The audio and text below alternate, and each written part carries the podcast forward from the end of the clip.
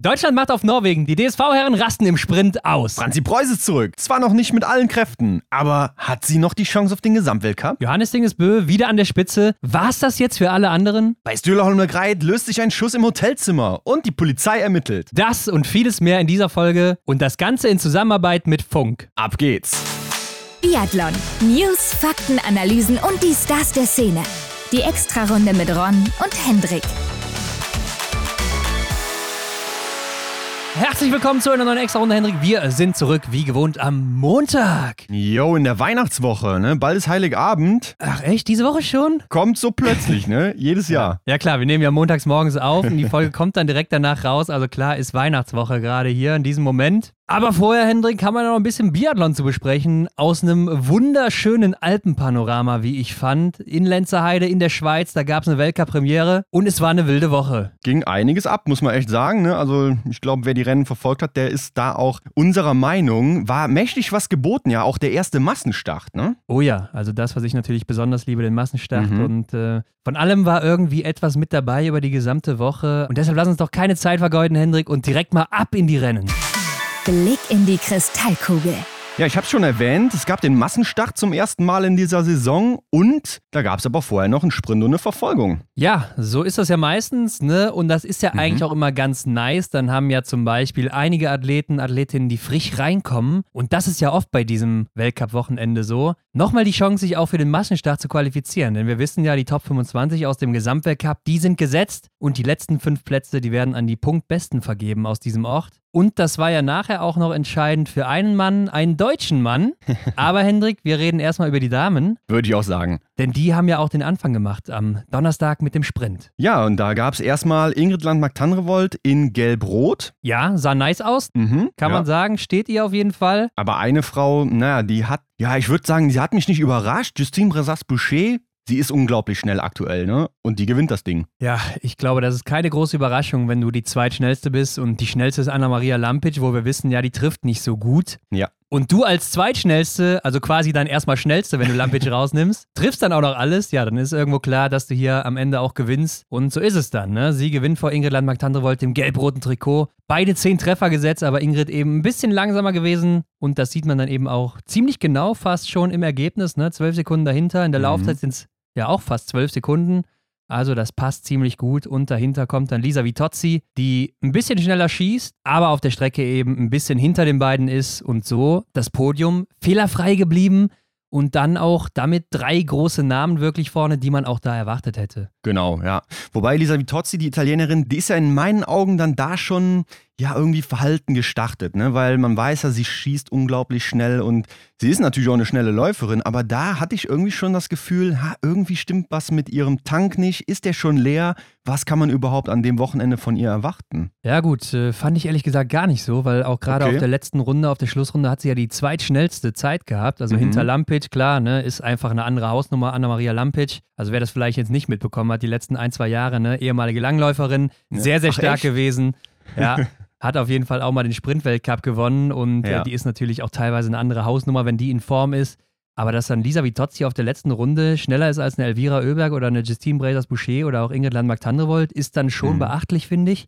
Und da habe ich schon gedacht, so ist wieder auf dem aufsteigenden Ast, nachdem sie jetzt krank war die letzten zwei Wochen. Fand ich, das sah schon wieder richtig gut aus. Ja, um das schon mal vorwegzunehmen, in der Verfolgung und im Massenstart hatte ich dann wieder so meine Zweifel. Genau, das geht dann in die Richtung, an die ich gedacht habe. Ähm, klar, jetzt die Zahlen, die du hier genannt hast, die Fakten kann man nicht leugnen, aber ja, irgendwie hatte ich das Gefühl, dass da jetzt so, ja, die Weihnachtspause doch dringend notwendig ist. Ja, das glaube ich auf jeden Fall auch. Also ich denke, sie braucht jetzt die Zeit, um sich komplett wieder zu erholen von der Krankheit, Mhm. um dann auch im neuen Jahr wieder durchstarten zu können. Ja, und dahinter eine altbekannte, die wir lange nicht mehr so weit oben gesehen haben. Gilles Simon hier mit einem Fehler. Die Gesamtweltcup-Siegerin des letzten Jahres oder diesen Jahres ist es ja immer noch, schießt aber einen Fehler mehr. Läuferig, ja, auch so im Bereich von Vitozzi und Elvira Oeberg ungefähr, ne, die ungefähr gleich auf sind, ein paar Sekunden nur auseinander. Und das ist ja auch wieder beachtlich, dass eine Elvira Oeberg hier vorne nicht mithalten konnte, wird dann mit einem Fehler nur Fünfte, wo man sagt, mit einem Fehler könnte sie vielleicht sogar noch gewinnen. Ja, easy auf jeden Fall. Ne? Da ist ja auch dann die Frage, kommen die Schweden vielleicht noch nicht so richtig mit dem Material in Fahrt? Hast du ja auch letzte Woche schon mal irgendwie in Frage gestellt, ob das so der Fall ist? Ja, ich hatte hier auf jeden Fall eindeutig diesen Eindruck. Also wenn man auch mal die Laufzeiten generell aus dem Team sich da anguckt, dann ist Mona Bronson auf der 8, was sicher noch gut ist für sie, ganz klar. Lynn Persson auf der 11 finde ich aktuell sehr schwer einzuschätzen läuferig, weil sie eben jetzt so lange krank war oder auch verletzt war, OPs hatte, nicht so im Flow ist wirklich. Aber dann Hanna Oeberg mit der 27. Laufzeit, also da lief sicher was nicht rund und äh, Anna Magnusson, die ja schon mal einen Sprint gewonnen hat letztes Jahr, um dieselbe Zeit sogar, 46. Laufzeit nur und die habe ich mir auch mal rausgepickt. Die hat nämlich vom ersten bis zum zweiten Schießen 42 Sekunden verloren. Also ich glaube, da war sicher irgendwas mit dem Material nicht ganz in Ordnung. Da lief das irgendwie nicht so richtig, ne? Aber andere Nationen, die haben es ja im Griff, also es ist möglich. Und wenn wir dann bei Elvira Oeberg im Ergebnis sind, dann ist Franzi Preuß, die zurückgekommen ist, auf Rang 7 gar nicht so weit entfernt mit 10 Treffern. Ich würde sagen, auch Franzi mit 10 Treffern unter normalen Bedingungen sicher eine fürs Podium, aber ganz klar nach dem Comeback, nach der Krankheit und so weiter ist das doch auch ein guter Einstieg hier. Läuferig sicher nicht da, wo sie sein könnte. 14. Laufzeit finde ich dafür auch echt solide. Da kann man echt nicht meckern. Und wo wir gerade bei Deutschland sind, da gab es ja auch noch einen kleinen Wechsel. Ne? Also Sophia Schneider ist raus, hat sich genau. eine verfrühte Weihnachtspause gegönnt, weil sie auch nicht fit war und dafür ist Johanna Puff aus dem IBU Cup reingekommen, die da ja auch einmal abgeräumt hat, war damit ihr Weltcup-Debüt, da gucken wir gleich auch noch drauf. Und Hanna Kebinger auch weiter raus und Anna Weidel ja eben auch dann. Ne? Also Anna Weidel genau. hat nicht mehr die Chance bekommen, war wohl auch noch nicht ganz so fit in der letzten Woche in Hochfilzen. Ja, ich denke, das konnte man auch ein bisschen erahnen bei den Laufzeiten, wie wir die betrachtet haben. Und Lou Jean Monod, die Französin, da ging es ja genauso. Ne? Also die war ja auch dann nicht für den Sprint parat. Ja, wobei wir ja letzte Woche auch noch darüber geredet haben, dass wahrscheinlich ja niemand aus dem IBU Cup oder jetzt noch zum IBU Cup fliegt, weil die ja eben nochmal nach Norwegen müssten. Aber so war es ja. Ne? Also Hanna-Michelle Herrmann ist noch hochgekommen in den IBU Cup dann für Johanna Puff, sodass die Damen da wieder vollzählig waren. Aber bei den Männern haben sie anscheinend gespart. Also da ist ein Platz frei geblieben, weil Philipp Horn ist ja dann hier auch in den Weltcup gekommen für Roman Rees bei den Männern. Ja, und damit doch ein bisschen überraschend, aber das haben wir ja auch gesagt, so ein Rückflug jetzt hier nach Hause, der würde schon Sinn machen, aber jetzt extra nochmal nach Norwegen zu fliegen, ist natürlich auch ein Aufwand. Ja, da muss man sich überlegen, ob sich das lohnt. Ja, wer weiß, ob du dann nochmal eine Chance bekommst. Ne? Also vielleicht ja. ist das jetzt diese einmalige Gelegenheit, im EBU Cup mal ja, anzuklopfen, sich mal zu zeigen und dann, glaube ich, nimmt man das gerne in Kauf, ne? sich da mal zu ja, präsentieren. Ich denke, bei den Damen war es auch noch so, dass das damals in der Quali ein bisschen enger war oder Hannah-Michelle Herrmann mhm. da auch läuferig echt gut dabei war und da hat man vielleicht gesagt, so, da ist es noch sehr eng, der geben wir jetzt die Chance und ich denke, bei den Männern war es so, da ist jetzt keiner gewesen, der sich da so wirklich aufgedrängt hat in der letzten Zeit. Mhm. Und deshalb haben die wahrscheinlich gesagt, gut, dann lassen wir den Platz verfallen und äh, dann müssten die fünf Jungs da oben das Beste draus machen. Aber das dazu und damit kommen wir doch wieder zurück zum Sprint, bevor wir hier komplett abweichen. Äh, ich will nämlich auch noch über Marit Ishol Skogan reden, die jetzt hier in die Top 6 zum ersten Mal dann auch läuft. Ist es das erste Mal? Ja, ne? Das ist das erste Mal, genau. Sie hatte mal einen zehnten Platz genau, in Östersund, sie, beziehungsweise ja. das war genau in dieser Saison schon, ne, zum Auftakt. Ja klar, so Aber viel ja. mehr Weltcuprennen hat sie ja noch nicht, also war genau. ja ihr Debüt. Aber das lief ja auch schon ganz gut und jetzt hier Platz 6, also sicher auch sehr, sehr gut. Ist läuferig ein bisschen vor Franzi gewesen, drei Sekunden und ja auch am Ende im Ergebnis dann vier Sekunden vor ihr. Also da sieht man schon, das Laufen war hier entscheidend und ich glaube auch sehr bemerkenswert ist Deidre Irwin, die hier auf Platz 8 reinkommt, die US-Amerikanerin und damit das erste Mal in ihrer Karriere in die Top 10 läuft. Und das ja schon, lass mich gerade nachgucken, ich glaube mit 30 Jahren, wie alt ist sie jetzt? 31 sogar schon. Ja. Relativ spät. Und das war ja so ein Punkt, also es war wieder so ein Elfmeter für die Emotionen. Ne? Als sie da ins Ziel kam, direkt schon fast in Tränen ausgebrochen, hat sich da gefreut, dass sie überhaupt da auf die achte Position reingekommen ist und konnte das wirklich auch noch halten. Ja, und da kriegt man natürlich Gänsehaut, wenn man sowas sieht. Ne? Wenn man auch weiß, so eine Athletin, die dafür wahrscheinlich 10, 15 Jahre lang hart gearbeitet hat und kommt dann da rein und schafft das dann endlich mal oben halbwegs mitzumischen. Also für sie natürlich die absolute Erlösung und dann mit 10 Treffern hier auch noch echt beeindruckend. Und 17. Laufzeit ist ja auch gar nicht so verkehrt. Ja, ich sehe gerade, sie ist sogar mal siebte geworden im Einzel von Peking bei den Olympischen Spielen. Aber klar, im Weltcup war sie noch nie besser als diese achte Platzierung hier. Klar, ein Einzel natürlich auch immer ein bisschen was Besonderes, weil es eben so schießlastig ist und da vielleicht mhm. auch die Außenseiter ein paar Chancen haben. Aber für sie ein großer Moment hier eben. Ja, ich finde das einfach wieder eine tolle Situation, ein tolles Beispiel, an dem klar wird, wie brutal das einfach in der Weltspitze ist und dass das gar nicht selbstverständlich ist, dass man da irgendwie in die Top 10 läuft. Ne? Also wie schwierig das auch wirklich ist, diese Top-Platzierungen zu erreichen. Ja, ich glaube, das kann man sich als äh, Zuschauer da zu Hause vor den Fernsehern gar nicht vorstellen, wie hart das ja, man, ist. man sagt es einfach immer so leicht, ne? Ja, hier, komm, Ja, lauf ja. doch, hatten wir auch schon mal oft die Thematik, ne? Lauf doch, schieß doch mal, triff doch mal besser oder Ja, ja. so, ne? Aber ähm, das ist so unfassbar schwierig. Als würden die das auch nicht machen, so, ne? Das ist ja, Ja, auch immer das genau. Ding. Ja, leider wurde es vom ZDF gar nicht aufgegriffen, die ja an diesem Wochenende gesendet haben. Also ich fand, das war wirklich so ein Elfmeter, den hätte man mitnehmen müssen, auch wirklich, um die Zuschauer da mal mitzunehmen und da vielleicht auch mal ein bisschen draufhalten, weil sie sich ja so unglaublich gefreut hat. Schade an der Stelle und damit sind wir eigentlich schon bei der Regie, ne? Die leider absolut katastrophal war hier. Oh ja. Also das war schon enorm. Ne? Ich meine, wir haben uns öfter schon mal aufgeregt, dass viel verpasst wird, aber hier war es wohl schon wirklich sehr extrem. Wo dann auch teilweise Lisa Vitozzi um den Sieg schießt und dann wird mitten im Schießen weggeschnitten zu einer Skogan, die ins Ziel läuft, wo man schon wusste, ja, das wird sicher kein Podestplatz am Ende.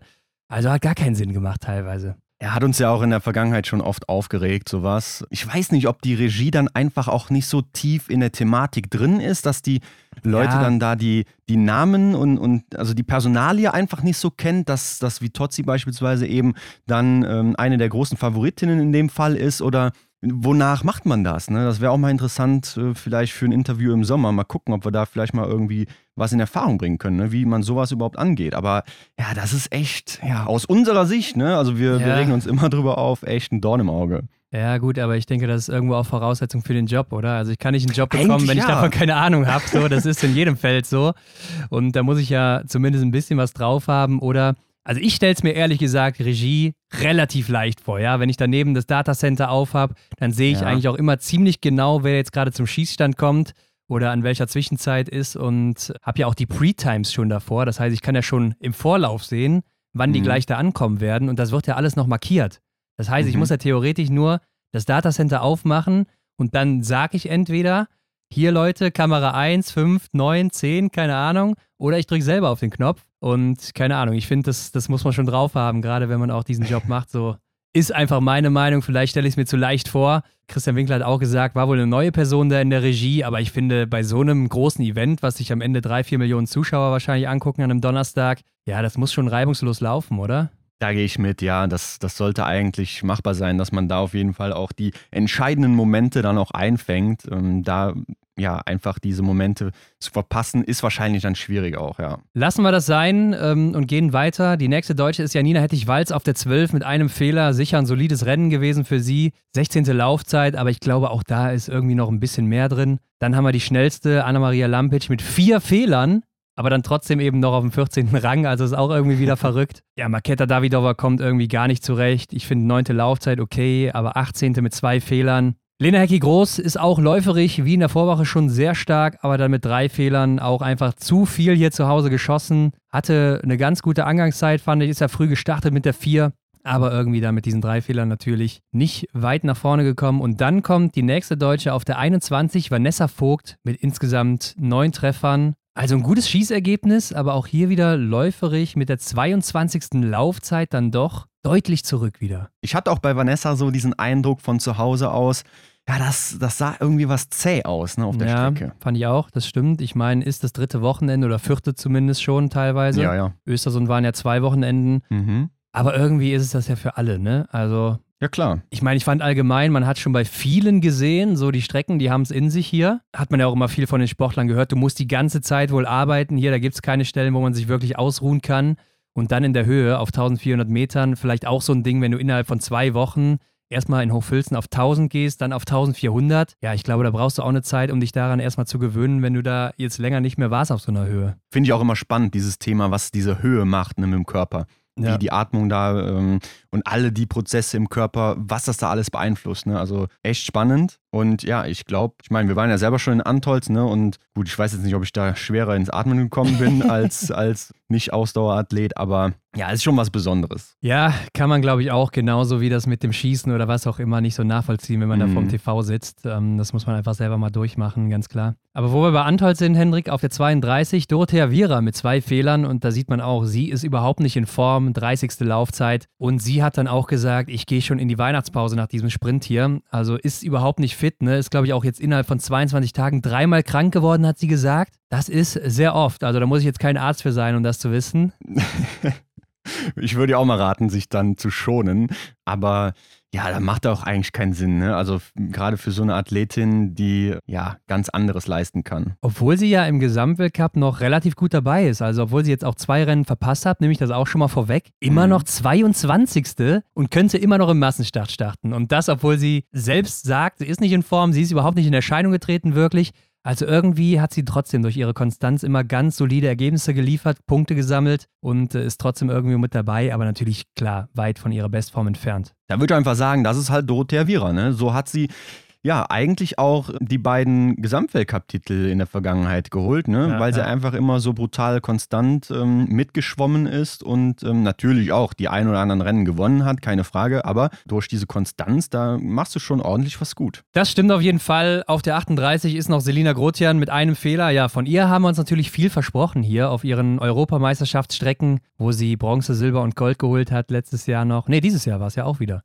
Also mhm. Also letzte Saison. Ja, und dann mit einem Fehler also ich habe jetzt nicht erwartet, dass sie hier gewinnt, ja, aber ich habe schon erwartet, dass sie vielleicht in den Laufzeiten auch jetzt vorne mal zu finden ist, aber Ganz im Gegenteil, mit der 54. Laufzeit ist sie ja deutlich zurückgefallen und hat ja auch gesagt, sie fühlt sich sehr, sehr müde. Und ich glaube auch, es könnte jetzt dieser Punkt sein, dass sie einfach ja, in so einem kleinen Übertraining ist. Ne? Also so ein bisschen im Overreaching nennt man es ja dann. Mhm. Ist kein Übertraining, ist dann so diese Phase, wo man vielleicht viele Wochen hintereinander viel geleistet hat und dann der Körper langsam müde wird und jetzt muss sie sich vielleicht erstmal erholen über die Weihnachtspause.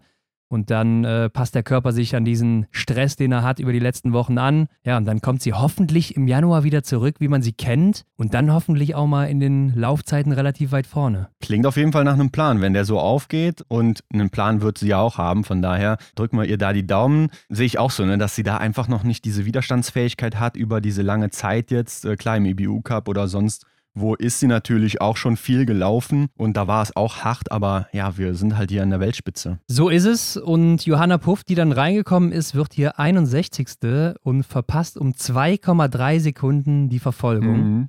Das ist natürlich sehr bitter im Weltcup-Debüt. Äh, mit einem Fehler sollte man eigentlich auch die Verfolgung packen. Schwierig, ne? Also da sieht man vielleicht auch mal diesen Unterschied zwischen Weltcup und IBU-Cup. Auf der anderen Seite war sie jetzt auch nicht unbedingt immer die Laufstärkste im IBU-Cup, sondern eher so über die Konstanz am Schießstand auch gekommen. Aber ja, ich denke auch, da ist noch ein bisschen Luft zwischen diesen beiden Ligen, ne? Ja, aber wurde ja auch so kommuniziert, ne, dass man da einfach mal auf die Erfahrung geht, ne, einfach mal ein bisschen was Erfahrung sammelt, reinschnuppert und ja, das Ergebnis klar. ist dann zweitrangig auf jeden Fall. Aber klar, wäre natürlich grandios gewesen, wenn sie hier die Verfolgung packt. Das stimmt auf jeden Fall. Ich denke, das war auch für sie so ein bisschen das Ziel. Also, du hast sicher selber auch immer ein Ziel und willst dann auch das nächste Rennen noch mitmachen. Genau. Aber damit lass uns doch direkt mal da reingehen in den Verfolger der Damen. Und ja, da steht schon wieder eine Frau ganz oben, Hendrik, Justine Breisers-Boucher. Und das mit drei Fehlern sogar. Klar, sie hatte einen kleinen Vorsprung oder ja, eigentlich schon einen ganz soliden Vorsprung ja aus dem Sprint, mhm. zumindest auf die Plätze vier. Ne? Also es sind ja schon 40 Sekunden auf Julia Simon gewesen und im Ziel dann hier im Verfolger nochmal 25, denn auch ihre Landsfrau, die wird dann Zweite. Und dahinter Marit Ischol-Skogan, die Norwegerin, mit Platz 3 und damit mit dem ersten Weltcup-Podest. Und die kocht mal wieder ganz knapp Franzi Preuß ab. Ärgerlich, ne? Auf den letzten Metern sozusagen. Ja, bei Skogan muss man wirklich sagen, also bin ich wieder total verblüfft. Ne? Wir haben ja eben schon drüber gesprochen, dass sie ja noch gar nicht so lange im Weltcup unterwegs ist, beziehungsweise gar nicht viele Rennen hat, denn nur in dieser Saison halt. Und ja, wie krass das einfach ist, ne? was die abliefert. Hätte ich ihr auch irgendwie nicht zugetraut, aber sie überzeugt mich hier definitiv. Ja, ich habe es ja auch nicht zugetraut. Sie ist ja auch gerade so durch die Quali durchgekommen und ich habe schon so gesagt, ja, finde ich schwierig, dass man sie mitnimmt und andere, die waren so ein bisschen stärker, fand ich. Aber dass sie jetzt hier so zurückkommt oder generell irgendwie von Rennen zu Rennen auch besser wird und sich hier so richtig eingroovt, ist vielleicht auch so ein Beispiel dafür, dass man diese Erfahrung im Weltcup einfach braucht, um dann auch wirklich mal oben mitspielen zu können. Ne? Dass man dieses, mhm diese Luft so ein bisschen schnuppert, da mit dabei ist, merkt, wo es lang geht und auch weiß, ja, wie laufen die anderen, wann laufen die anderen wo und sich da so ein bisschen reinfühlt. Ja, und sie macht mittlerweile richtig gute Rennen und ist irgendwie jetzt schon ein fester Bestandteil im Team. Ja, auf jeden Fall, muss man so sagen. Und ähm, wenn wir über die Siegerin sprechen, Justine Bressas-Boucher, ja, da muss ich ehrlich sagen, ich mache mir ja vor den Rennen immer schon mal ein paar Notizen, wenn ich irgendeinen Gedanken im Kopf habe oder so. Und da habe ich geschrieben, Justine, die vermasselt es sich am Schießstand. Ne? Und da habe ich sie auch im Tippspiel nicht auf 1 getippt und ähm, ja, ich wurde bestraft. Aber ich bin ganz ehrlich, habe ich auch gedacht. Also hab's ja auch nicht zugetraut, ne? Gerade bei ihr ja der Schießstand immer so ein Ding, da weißt du nie, mhm. was passiert. Hat man ja auch äh, am Anfang der Saison gesehen, wo sie da teilweise echt stark war in der Staffel in Östersund und dann im nächsten Rennen da drei, vier Fehler schießt und ja. komplett raus ist. Ja, aber läuferig natürlich weiter top unterwegs hier. Ist ja auch isoliert in dem Verfolger, also nach Abzug der Sprintrückstände weiterhin die fünftbeste und das trotz drei Schießfehlern. Ich meine, insgesamt wurde auch echt schlecht geschossen, aber das zeigt ja schon, was für eine Klasse sie hat und was für ein starkes Rennen das war. Also sehr beeindruckend mal wieder hier mit dem Doppelsieg dann eben. Hat sie, glaube ich, auch noch nie geschafft. Und was ja auch verrückt ist, sie hatte noch nie einen Sprintsieg. Und das ja bei einer Athletin, die eigentlich sehr, sehr laufstark ist und nicht so schießstark. Da wird man eigentlich denken, ja, wenn die gewinnt, dann in einem Sprint.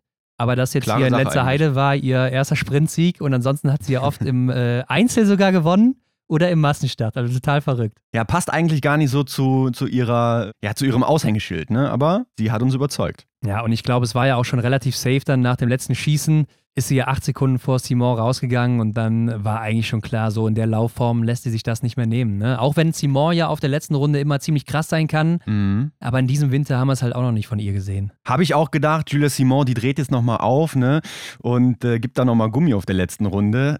Schnappt sich die, die Justine noch, aber ist dann nicht mehr so passiert. Und ich glaube, da spreche ich für viele Leute. Wir waren natürlich alle sehr gespannt, Ja, was ja. im Ziel passiert. Ne? Gibt es den Handshake? Äh, wird man sich gegenseitig ignorieren oder was passiert da? Oder gibt es eine Backpfeife sogar, ne? Wer weiß. Nein, aber es gab auf jeden Fall die Faust im Ziel, ganz kurz und Mhm. knackig, ne? Hat man es mit der Faust gemacht. ja. Ja, und dann hat man sich, glaube ich, auch wieder ignoriert. Also klar, die beiden da immer noch nach ihrem Kreditkartenvorfall äh, im eigenen Team, wo die Anzeige ja, glaube ich, immer noch läuft. Also zumindest hat man jetzt Mhm. nichts mehr gehört. Also es wird sicher noch laufen, äh, sprechen nicht mehr miteinander. Komische Situation zwischen den beiden, aber jetzt wissen wir, eine Faust ist noch drin. ja, ich denke, das war der sportliche Anstand, den man dann da noch im Ziel hat. Ja, ich glaube, viel mehr aber auch nicht. Mhm. Ansonsten fand ich ja Elvira in Rot-Blau auch ziemlich nice. Ne? Also rot-blaues Trikot sieht immer richtig cool aus, finde ich. Ja, hatte was auf jeden Fall. Also Elvira Oeberg, die Schwedin, dann U25-Trikot, das blaue, weil sie eben noch unter 25 ist, und das rote, weil sie aktuell in der Verfolgungswertung führt. Mhm. Wird dann hier aber nur Fünfte mit vier Fehlern.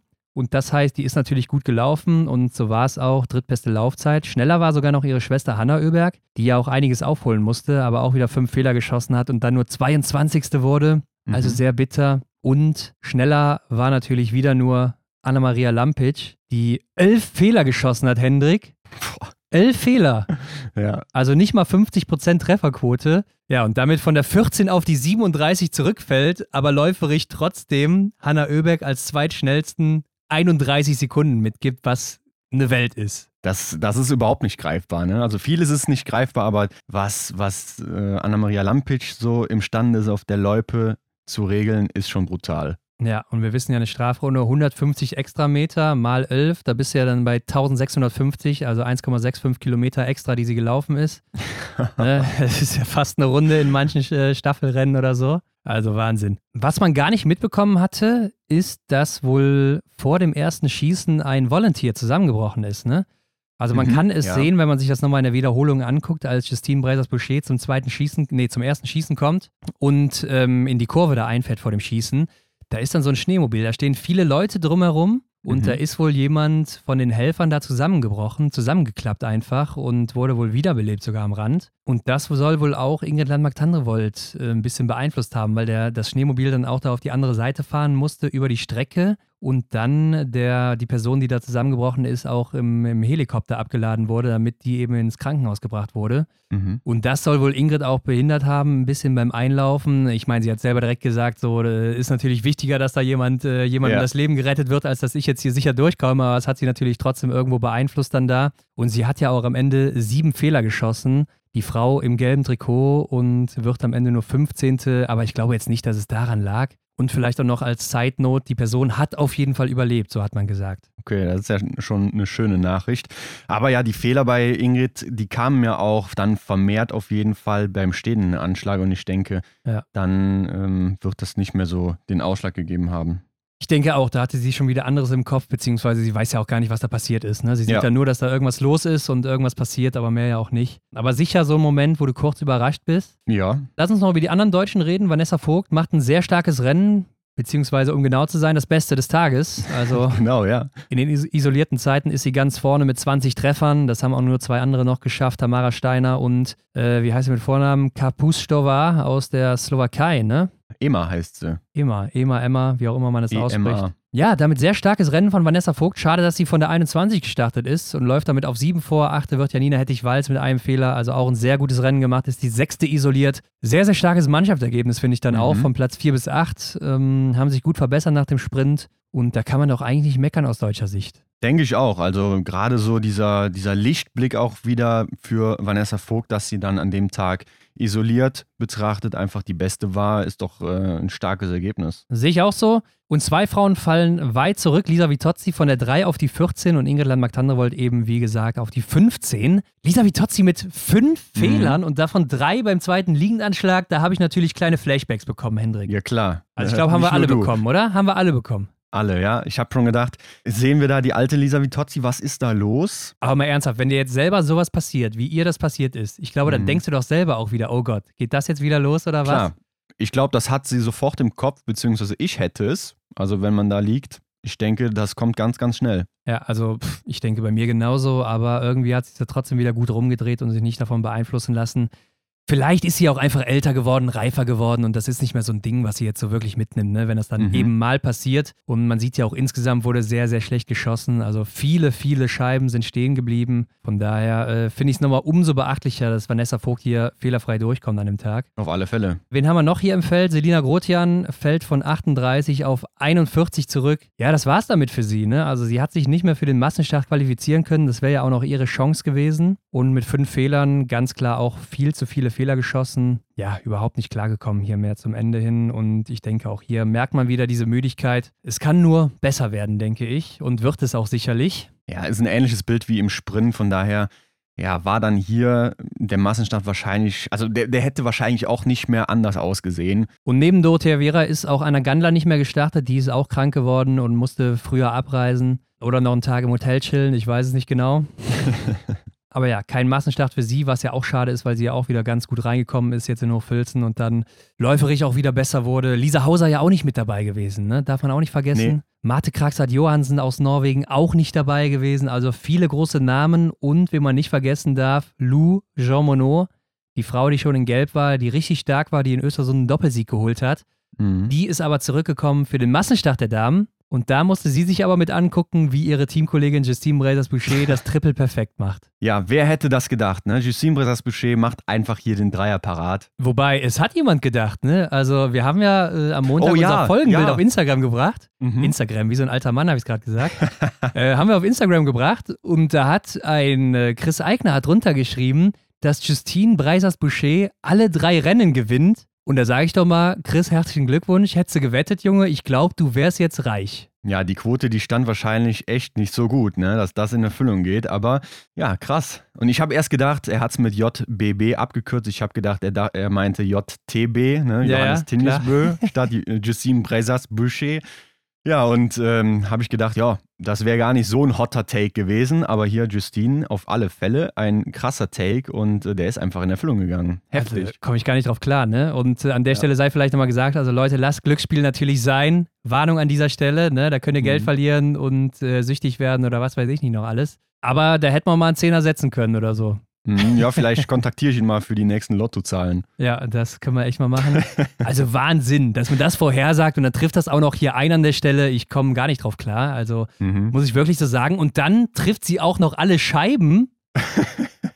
Also zwei Dinge, die eigentlich gar nicht so sein könnten, aber sie trifft alle Scheiben hier im Massenstart und gewinnt damit. Ja, musste damit auch läuferig gar nicht mehr so viel Gas geben, hat trotzdem die fünfte Laufzeit. Mhm. Sehr, sehr starkes Rennen mal wieder, sehr eindeutig gewonnen. Und ich fand, sie hätte ja beim letzten Schießen auch eigentlich nochmal jubeln können, wie die Männer das auch mal machen. Aber die Frauen, die lassen das immer, oder? Ja, ja, die, die halten sich da zurück. Ne? Habe ich auch den Eindruck. Ja. Aber ja, hätte sie ruhig mal machen können. Also wenn man schon zwei Rennen in Folge gewinnt und das dritte dann da auch beim letzten Schießen auf eins verlässt, mit so einem Abstand, dann kann man da ruhig auch mal irgendwie die Faust ballen oder doch, hätte sie machen können, finde ja, ich auch. Finde ich auch. Sie hat auf der Pressekonferenz gesagt, dass sie wohl jetzt auch, seit sie Mutter ist, irgendwie sehr ruhig geworden ist am Schießstand. Also sich nicht mhm. mehr so beeinflussen lässt von schlechten Ergebnissen, obwohl das in Österreich noch anders aussah. Ne? Also ich kenne auch ihren Gesichtsausdruck, als sie da mal drei, vier Scheiben gerade im Einzel oder so daneben geschossen hat. Da sah die jetzt nicht so happy aus, als wäre sie jetzt ruhig gewesen. Aber äh, sie hat es im Verfolger gesagt und auch hier, dass sie sehr, sehr ruhig daran gegangen ist und diese Ruhe auch mitnehmen konnte ins Schießen. Und ja, man sieht, es hat geklappt. Ne? Und ich fand auch, Das Stehenschießen hat man ja in Nahaufnahme gesehen, weil sie alleine da stand. Diese Mhm. Scheiben hat man äh, im Zoom-Effekt gesehen und die waren schon ziemlich safe drin, die Dinger, ne? Ja, die waren noch teilweise im stehenden Anschlag, dann im Liegendbereich, ne? Also da hat Ja. sie echt gut gearbeitet. Wirklich Wahnsinn. Ja, ich finde, die Schlussrunde war noch ziemlich heiß hier. Hanna Oeberg Ja. gegen Lisa Vitozzi, gegen Elvira Oeberg und Ingrid Landmark-Tandrevold. Und da sagt man ja eigentlich, Elvira, die macht hier kurzen Prozess. Ja, und so war es, ne? Obwohl Hanna Oeberg hat sich noch ganz gut gewehrt. Ja, aber nachher musste sie abreißen lassen. Ne? Da hat Elvira auch nochmal Gummi gegeben, das konnte man gut sehen. Da war sie einfach machtlos ne, gegen ihre jüngere Schwester. Aber so generell betrachtet machen die ja eigentlich ein ziemlich äh, ähnliches Rennen. Ne? Also beide schießen zwei Fehler, beide im liegenden Anschlag jeweils und sind auch die beiden schnellsten, wobei Elvira dann nochmal fast 20 Sekunden vor Hanna Oeberg ist. Ja, also die wollte auch gewinnen, ne? Also die Taktik war wahrscheinlich schon hier von ihr auch ordentlich Gas zu geben, um dann Fehler rauslaufen zu können oder mögliche Fehler, die entstehen, rauslaufen zu können. Aber Justine einfach dann eine Nummer besser gewesen mit ihren 20 Treffern und dann äh, kannst du da auch nichts machen. Aber Ja. klar, ich glaube, wenn du jetzt auch so eine kleine Schwester hast oder so oder einen kleinen Bruder und der versucht dich dann da am Berg abzuziehen, da denkst du auch, ja, nee, du Kleiner oder du Kleine, du bleibst mal schön, wo du bist, du, du bleibst hinter mir, ne? Mhm. Ja, frag mal Taye Bö vielleicht auch. Ja, Ne? ja, gut, nur da klappt es leider nie. Das ist das Problem. Ähm, nee, aber du hast recht. Also ziemlich ähnliches Rennen, aber dann doch auch verrückt zu sehen, dass die im Sprint, gerade Hanna Oeberg ja läuferig so weit hinten waren und im Verfolger dann so weit vorne wieder. Also vielleicht dann doch die Präparation der Ski, die da den Ausschlag gegeben haben an dem Sprinttag, dass die Schwedinnen da nicht so gut dabei waren. Oder vielleicht lag es auch an der Skimarke. Kann ja auch schon mal einen Effekt haben, ne? Gehe ich auch von aus. Also ich glaube, da bei der Präparation ist noch mal ein bisschen was gegangen, weil auch auf der zweiten Runde nach dem ersten Schießen ist mir dann auch aufgefallen, dass die Schweden, habe ich mir notiert, ja doch recht gute Ski hatten. Ne? Bei Lynn Persson habe ich beobachtet, wie sie dann auch im Windschatten aus der Hocke gehen musste. Sie hat sich also aufrecht hingestellt hinter der Vorderdame, weil sie sonst einfach zu schnell oder ihr aufgefahren wäre. Von daher, das ist dann immer ein gutes Zeichen, dass die Ski gut laufen und äh, da wollte sie dann nicht rausgehen. Deswegen hat sie sich aufgestellt. Doch, das, das äh, habe ich schon so gesehen, ja. Denke ich auch. Ähm, Platz 4, Lisa Vitozzi dann auch mit 20 Treffern. Ja, da habe ich dann auch gedacht, ne? Also läuferig nicht in Form hier wieder. Vielleicht war es einfach zu Ja. viel jetzt auch für sie nach der Krankheit und dann die ganze Belastung noch dazu. 13. Laufzeit, 1 Minute 6 hinter Elvira Oeberg. Das ist schon relativ viel dann auch für sie, Mhm. wo ich eigentlich sagen würde, Top 5, Top 6, Top 7, 8 Laufzeit ist eigentlich drin für sie, ne? Ja. Aber hält trotzdem Ingrid Landmark-Tandrevold auf der Schlussrunde noch von sich ab und gewinnt auch noch den Schlusssprint. Also irgendwie kriegt sie es dann doch nochmal hin, da die Kräfte zu mobilisieren. Hätte ich ihr so auch nicht zugetraut. Also ich habe schon gedacht, dass Ingrid vielleicht sogar noch Dritte wird, weil wir kennen es ja vielleicht auch noch von dem Massenstart ähm, von den Weltmeisterschaften in Oberhof, wo Mhm. sie Hanna Oeberg fast noch bekommen hätte zum Schluss. Und dann habe ich auch gedacht, dass sie hier vielleicht auch wieder ganz gut Gas geben kann, aber vielleicht auch hier der Tank ein bisschen leer gewesen. Ja, wenn ich mir die beiden Damen so betrachte, dann würde ich auch eher sagen, dass Ingrid diese, ja, diese Einstellung zum, zum brutalen Ackern noch ein bisschen mehr hat, so auf den letzten Metern, als Lisa Vitozzi. Von daher würde ich da ja auch sagen, ne, dass, da hätte ich sie auch eher vorne gesehen. Aber gut, so kam es dann eben nicht.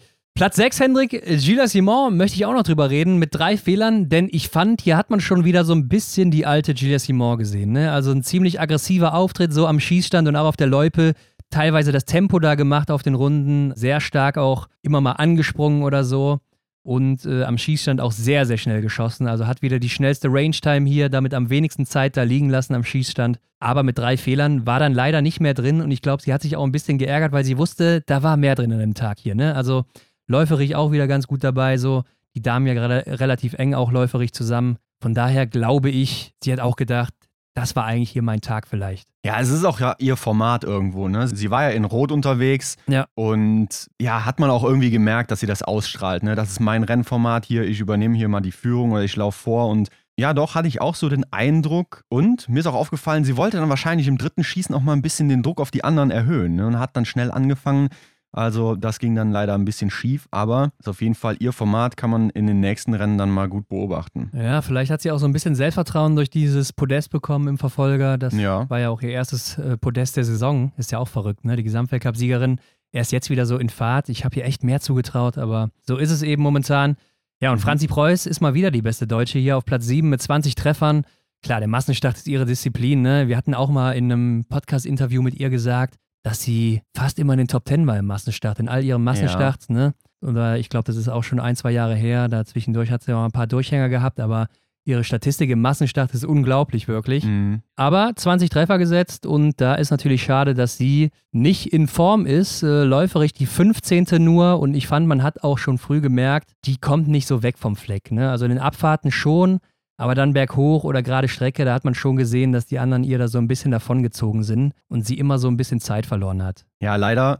Und ich meine, das hatte sie doch auch irgendwo auch in einem Interview gesagt, ne, dass es einfach so bergab gut lief, aber ja, bergauf kam sie nicht so gut voran. Ja, hat auch gesagt, ist jetzt sehr müde und ich denke auch, da tut die Pause ganz gut nach der Krankheit. Mhm. Gewinnt aber hier diesen Zielsprint gegen Juni Arnekleif. Ne? Also vielleicht eine kleine Wiedergutmachung für die letzten Zielsprints, die sie so verloren hat. Aber den hat sie sich noch mitgenommen. Gucken wir mal weiter hier. Lou Jean Monod wird dann nur 14. mit einem Fehler. Da merkst du auch die Krankheit, ne? 19. Laufzeit. Also nicht fit im Moment und sicher auch froh, dass sie jetzt hier Weihnachten feiern kann.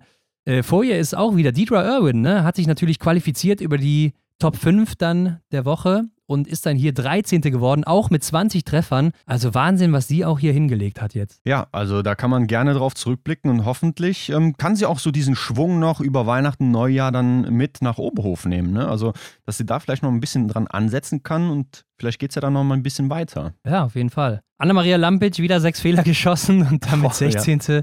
16. Und auch nur die dritte Laufzeit, also vielleicht auch ein bisschen müde gewesen jetzt hinten raus. Ja, und dann kommen die anderen beiden Deutschen, denn wir hatten ja nur drei deutsche Damen hier im Massenstart leider. Vanessa Vogt auf 21 und Janina Hettich-Walz auf der 23 mit zwei beziehungsweise drei Fehlern und auch beide läuferig nicht gut und Vanessa Vogt auch leider wieder die schlechteste Range-Time hier von allen 30 Starterinnen. Ja, da verliert sie alleine dann schon 38 Sekunden auf Gila Simon. Ja, erinnert mich auch so an dieses Bild von vor ein paar Jahren noch, ne? wo das, ja, wo, wo Vanessa Ja, vielleicht letztes die, Jahr.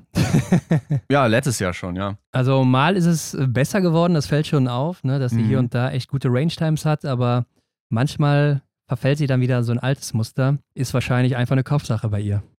Gehe ich auch von aus. Aber Ron, ich finde dieses Rennen hier, das äh, gibt Anlass, über diese eine berühmte Kurve zu sprechen vor dem Schießstand, glaube ich, ist das. Ah, ne? ja, ja, ja, klar. ähm, war ja ein großes Thema.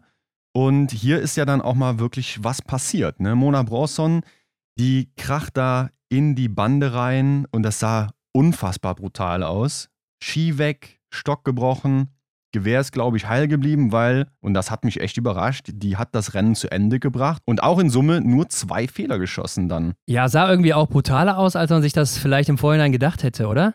Also ich hätte Mhm. jetzt gedacht, so in der Kurve, okay, rutschst du mal eben weg, stehst wieder auf und weiter. Aber da hast du schon ganz gut Speed drauf und dann gehst du schon ganz gut weg. Ne? Also da Ja. sieht man mal, wie schnell die vielleicht auch unterwegs sind da vorm Schießstand. Oft ist sowas ja aber auch so ein Effekt, der vielleicht beim Schießstand oder beim Schießen helfen kann. Ne? Also klar, sie hat natürlich einen Nachteil dadurch, erstmal einen Zeitverlust, ganz logisch. Aber wir haben es ja schon oft gesehen, dass so Sachen, wenn man irgendwie so Probleme hat oder so, dass die einen vielleicht nochmal irgendwie mental rausnehmen aus dem Rennen, aus den Gedanken, die man vielleicht hatte oder aus den Sorgen und man dadurch vielleicht auch sehr gut schießt und sie ja insgesamt dann auch nur zwei Fehler geschossen und das ist ja echt dann auch Mhm. wieder ein Zeichen dafür, dass es am Schießstand trotzdem noch ganz gut lief. Könnte eine unfassbare Ablenkung gewesen sein, ja. Ja, Oder das Adrenalin, was dann im Körper ist, ne, dann ist der Geist vielleicht auch nochmal aufgeweckter als äh, zuvor. Vielleicht ja, kann man davon auch dann profitieren. Ja, ist auf jeden Fall ein Punkt. Und so einen Punkt gab es ja später nochmal bei den Männern, Hendrik. Und damit sind wir da auch schon bei den Männerrennen. Also da gab es ja auch einen Sprint, eine Verfolgung und einen Massenstart, ganz klar. Und den Anfang, ja, was soll man da sagen? Also ich glaube, das war der Deutschlandtag, ne? Also Deutschland macht hier auf deutsche Norwegen oder so. Mhm. Ja,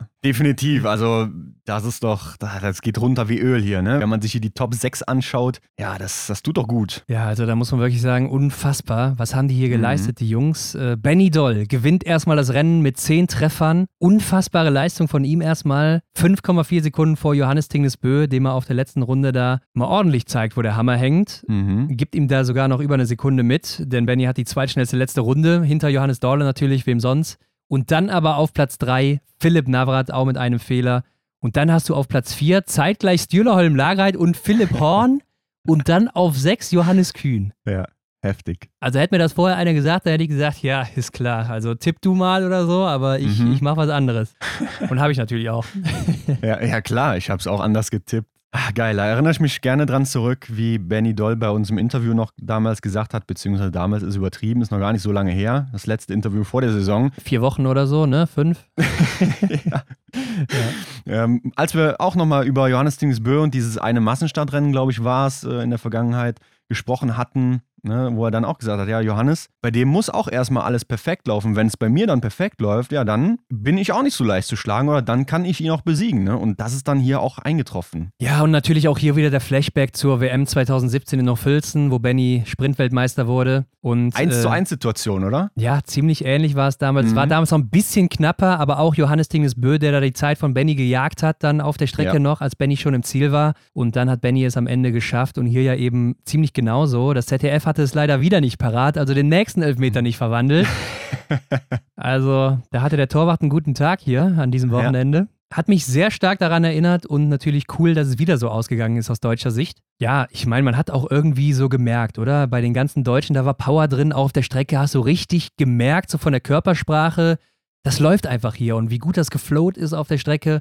Ich fand, das konntest du denen irgendwie ansehen. Ich habe noch eine kurze Frage. Benny hat aber nicht vorher bekannt gegeben, dass definitiv nach der Saison Schluss ist, ne? weil das war ja eigentlich immer so dieses Erfolgsrezept. Wenn man dann sein Karriereende wirklich bekannt gegeben hat, danach läuft es auf einmal. Ne? Nee, also es ist sehr wahrscheinlich, Hendrik, ne? aber es kann ja sein, dass er jetzt sagt, äh, nachdem es in Lenzer Heide so gut lief für ihn, da will ich nächstes Jahr auch nochmal hin. Äh, zumindest im Sprint lief es ja ganz gut. Genau, und ähm, ich habe mich die ganze Zeit dran erinnert, Kacke, ich hatte einen Hot Take und ich habe ihn nicht aufgeschrieben. Ah. Und nach dem Rennen habe ich mir gedacht, ich glaube, Benny hört gar nicht auf. Ich glaube, der macht weiter, weil das hier so geil lief, glaube ich. Bam, Hot Also, Take-Button. Kann man, kann man gern mal angekommen, einloggen hier als Hot Take. Benny Doll hört nach der Saison 23, 24 noch nicht auf, weil er einfach gerade so geil unterwegs ist. Ah, Ich weiß es nicht. Also es kann natürlich sein, dass ihn das nochmal umstimmt, aber ich fand irgendwie, ganz Familie war natürlich jetzt auch da. Klar, war auch sehr nah zu den Wohnorten von zu Hause weg, aber trotzdem, ich habe so vom, vom ganzen Gefühl, vom Auftreten her schon so das Gefühl, dass er safe abgeschlossen hat, ne? Mhm, okay. Ja, ist vielleicht auch ein großer Wunschgedanke hier, aber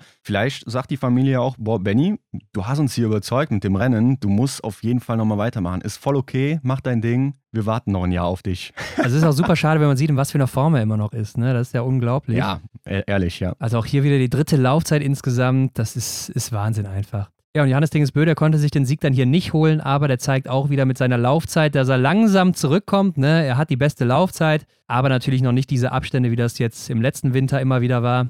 Äh, trotzdem wird das irgendwie mit jedem Rennen immer, immer stärker und besser Mhm. bei ihm. Und Philipp Navrat auch wieder ein sehr starker Auftritt. Aber der hat ja auch Dampf im Ziel, ne? Ja, klar. Also ist ja auch so der, der deutsche Stier, ne? Deutsche Wow. Samuelsson ist das. Ja, richtig geil anzusehen. Auf jeden Fall, ich hatte, glaube ich, die meiste Gänsehaut natürlich, Hendrik, als Philipp Horn ins Ziel kam. Ah, es hat endlich mal geklappt. Ne? Also der Mhm. kommt hier rein aus dem IBU Cup, hat da ganz gute Ergebnisse erzielt und man denkt so, ja Philipp, du hast es drauf, du warst schon letztes Jahr Sommerweltmeister, du warst da super stark bei den deutschen Meisterschaften, du warst vielleicht sogar der stärkste Deutsche zu dieser Zeit.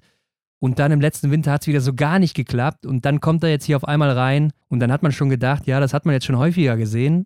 Und dann hat es irgendwie nicht geklappt. Und jetzt geht endlich mal dieser Knoten auf. Alles hat funktioniert. Siebte Laufzeit, nur ein Fehler. Ja, und dann wird er hier wirklich zeitgleich mit Stühler Holmler Greit Vierter. Und man hat ja auch direkt die Faust im Ziel gesehen. Ne? Der hat schon gemerkt, das hier ist ein gutes Ergebnis. Und ja, da, da geht mir direkt diese ganze Geschichte durch den Kopf. Ne? Da kriege ich wirklich Gänsehaut, wenn ich das sehe. Ja, glaube ich dir. Also es packt mich ja auch immer wieder solche Momente. Aber ich muss auch ehrlich sagen, also erstmal hat es mich auch gefreut, dass wir Philipp wieder gesehen haben. Aber ich muss auch ehrlich sagen, ja, ich habe dir auch schon geschrieben dann, ne, nach dem ersten Fehler. Ah, Hörnchen, Philipp, was ist da los, ne? Mensch. Ja, ja. Aber er guckt Schade. auch immer so, als wäre er da, als würde ihn das direkt so mitnehmen, ne? Ja, ja, fand ich auch. Aber ja, ey, einfach geil, ne? Auch wie schnell der unterwegs war. Und ähm, er hat ja auch nachher selber gesagt, dass, dass es hier einfach geil ist, dass so aufgegangen ist alles. Und Ja. Ja, kann man ihm nur zu gratulieren zu diesem Weltcup-Comeback. Sehe ich auch so. Auf der 6 dann eben Johannes Kühn auch mit 10 Treffern. Und hier hätte ich dann wohl gedacht, ist ein bisschen mehr drin. Ne? Der ist ja auch nach dem zweiten Schießen noch Vierter. Und ich hätte so gedacht, Lenzer Heide ist ja ein sehr schweres Terrain, schwere Strecken, würde ihm vielleicht liegen. Ne? Denn wir wissen ja, er ist ein Mhm. guter Läufer und vielleicht auch so ein Mann für so schwere Dinger. Aber ist hier an dem Tag vielleicht gar nicht so gut zurechtgekommen, nur mit der 15. Laufzeit. Und letzte Woche noch Filzen war er ja auch teilweise wieder sehr stark unterwegs. Also da habe ich schon gedacht, der haut hier richtig einen raus. Aber vielleicht waren auch die frühen Startnummern ein bisschen besser. Mhm, Also er ja relativ sein. weit hinten gestartet mit der 55. Horn hatte die 10, Stühlerholm Lagereit die 9, Benny Doll die 28, Navrat 13. Also eher so vorne Mitte, ne? Was dagegen spricht, ist Johannes Tingesbö, aber den kann man Mhm. vielleicht auch außen vor lassen, weil der ist natürlich eine andere Liga. Muss man eigentlich, ne? Den muss man immer ausklammern. Wobei ich glaube, für Johannes Kühn hätte es auch noch ein bisschen weiter nach vorne gehen können, denn er hat ja nach dem ersten Schießen ein bisschen Zeit verloren. Er hat da kurz den Schnee geküsst beim Auslauf des Schießstandes. Stimmt, ja. Also wäre vielleicht sogar noch vor Philipp gekommen, irgendwo da in dem Bereich. Weiß nicht, ob es jetzt fünf Sekunden waren, aber er hat auf jeden Fall ein bisschen Zeit verloren. Könnte schon sein, ne? wenn man da so hinfällt und dann erstmal wieder aufstehen muss, Speed aufnehmen muss. Du verlierst ja auch Geschwindigkeit. Ja. Und dann dauert es doch bestimmt 5, 6, 7 Sekunden, bis du wieder auf Speed bist und dann ja, den anderen eingeholt hättest. Wenn du jetzt Mhm. überlegst, in derselben Zeit läuft Philipp Horn daneben vorbei. Also könnte ich mir schon vorstellen. Wäre schon eine Lücke gewesen, ja. Ja. Na gut, auf jeden Fall ist Martin Ponzilo auch wieder zurück. Also seine Hüftprobleme, die scheinen anscheinend von gestern zu sein. Ne? Dritte, äh, zweite Laufzeit hier sogar, siebter Platz mit Mhm. drei Fehlern. Wahnsinn, dass der dann auch siebter wird, der Schwede. Und dann kommt, ja, Canton Fiormaillet, zwei Fehler, achter Platz, zehnte Laufzeit. Ich weiß nicht, was man von ihm halten soll. Ne? Also irgendwie kommt er noch nicht so richtig in den Flow rein hier. Ja, da muss ich leider auch wieder sagen, sehe ich genauso. Ne? Also klar, ich habe ihn noch als Gesamtweltcup-Sieger im Kopf, ne, wie er da einfach abgeliefert hat. Der ist auf jeden Fall mit einem achten Platz nicht zufrieden. Wir haben eben gesagt, bei Deidra Irvin, ja, das ist natürlich ein starkes Ergebnis, aber er, ne, er kann definitiv mehr. Er gehört eigentlich weiter nach oben. Ja, und ich bin der Meinung, er ist einfach nicht mehr der Alte. Ja, lass uns mal abwarten, ob er vielleicht im Januar erst zündet. Ne? Wir wissen ja auch, der hat die letzten Mhm. Jahre immer erst ein bisschen später gezündet, ist dann so hochfilzen oder vielleicht in der dritten Woche erst so langsam reingekommen und vielleicht ist es auch dann in diesem Jahr wieder so. Er hatte ja auch so ein paar Probleme, haben wir ja auch mal drüber berichtet, da mit seinem Krankenhausvorfall. Also vielleicht ist das auch alles sowas, was da reinspielt und er braucht jetzt auch diese Pause, um dann zurückzukommen und dann ist er vielleicht auch wieder sehr stark.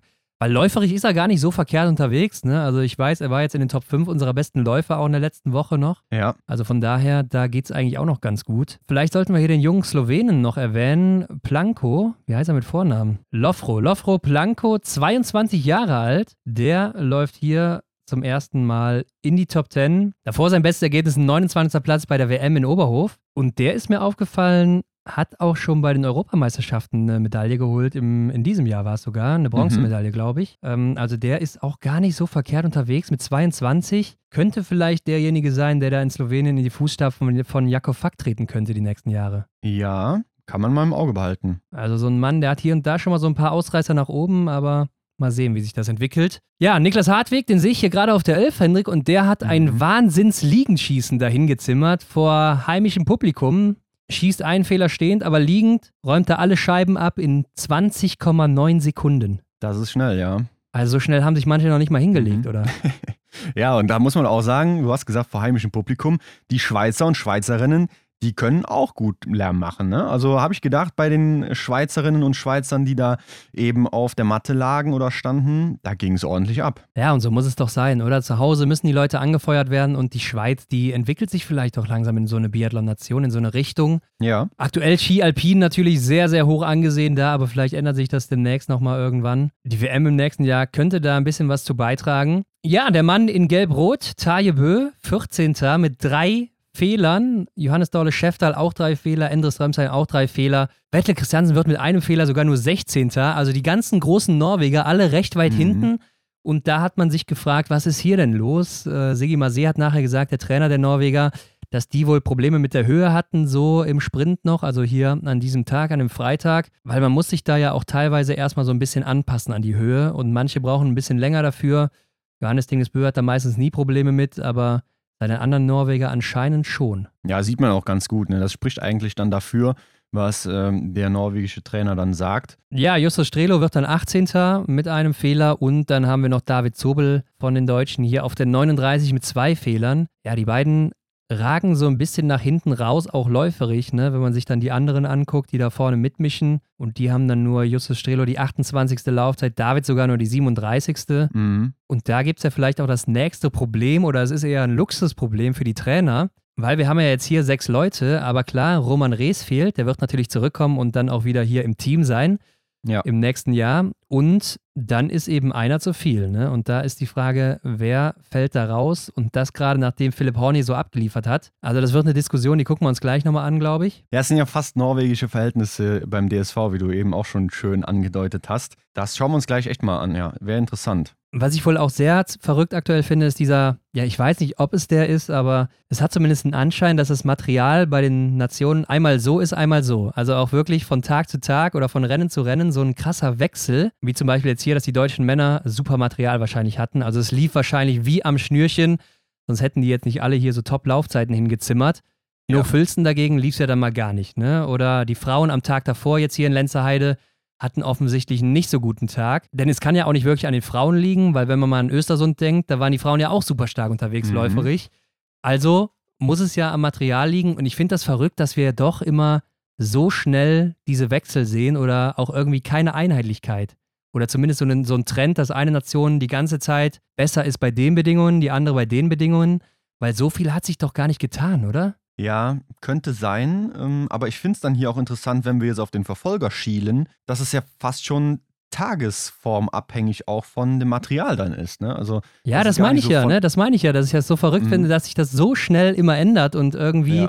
denkst du, es ist genauso wie am Vortag oder ziemlich ähnlich zumindest. Und äh, ja, es ist aber dann irgendwie komplett anders in den Ergebnissen und auch in den Laufzeiten. Ja, wirklich verrückt. Ist die große Frage, hätte das Zaubermittel Flur dann da Abhilfe geschafft oder nicht? Ja, aber man sieht auf jeden Fall, dass äh, jetzt, wo das Flur fehlt, diese, diese Karten neu gemischt wurden und sich da einiges ändert. Ähm, es ist auf jeden Fall auch auffällig, dass die Norweger dann nicht so krass, ja, diese, diese große Nation, dieses große Labor und diese große Bibel an, an Wachsutensilien da äh, im Voraus den anderen Nationen sind. Ne? Also hat man ja anfangs die Angst gehabt, dass das so sein wird, aber es ist halt scheinbar nicht so, zumindest bisher. Und ich finde es ja auch immer wieder krass, dann zu merken, wie sehr einen diese guten deutschen Ergebnisse doch beflügeln, oder? Also ich weiß nicht, wie es dir da geht, aber ich finde es schon krass, dass man von dieser Euphorie immer so stark mitgenommen wird, wenn die Deutschen dann auch geschlossen so weit vorne sind. Und man merkt es ja auch so bei Instagram in den Kommentaren bei uns oder so, da geht schon ordentlich die Post ab, wenn die Deutschen da oben mal richtig mitmischen. Ja, auf alle Fälle. Das macht einfach Bock, wenn man die Deutschen da siegen sieht, beziehungsweise einfach oben mitlaufen sieht. Und ähm, ist einfach, einfach cool, ne? Ja, ich finde es auf jeden Fall. Also, mich beflügelt es auch immer so ein bisschen mit, ist schon verrückt. Aber lass uns mal reingehen in den Verfolger. Und die Abstände waren ja sehr groß, ne? Also, wenn wir mal nach mhm. vorne gucken, dann haben wir klar Benny Doll nur fünf Sekunden vor Johannes Dingesbö. Aber dann ist da schon wieder eine Lücke von 31 Sekunden auf Philipp Navrat und denen dahinter noch mehr sogar. Also die beiden da vorne, die hatten schon echt einen guten Vorsprung und Johannes Dingesbö, der nutzt das am Ende, ja, und macht dann den Sieg perfekt vor Endres Drömsheim und Stühlerholm Lagreit. Also ein norwegischer Dreifacherfolg. Ja, schade, ne, für Benny. Also beim Thema Beflügeln der Deutschen, mich hat es auch beflügelt, dass ich dann, ja, mich für den Tipp im Tippspiel so beeinflussen habe lassen, dass ich dann tatsächlich auch Benny mit aufs Podest wieder gesetzt habe, weil ich gedacht habe, ja, der, der hält sich da oben mit drin, ne? Aber ja, ich auch. Ich auch. War einfach nicht so, ne? Also, ja, weit abgeschlagen, viele Fehler geschossen und Johannes Dingsbö, ja, auch drei, ne? Aber im Endeffekt kann er darüber lachen. Klar, er hat natürlich diese läuferische Stärke, die ihm dann wieder diese Zuversicht gibt, da vorne sein Ding zu machen und dann beim entscheidenden letzten Schießen, er gegen Stühler, behält er dann die Nerven ne, und schießt null und Stühler schießt diesen einen Fehler, ja, der ihm dann am Ende den, den Sieg oder ja wahrscheinlich eher den zweiten Platz dann kostet. Denn läuferig war der ja auch nicht mehr so frisch. Ne? Also er hat nachher auf der Pressekonferenz gesagt, der Plan war es eigentlich, Energie für die Schlussrunde zu sparen.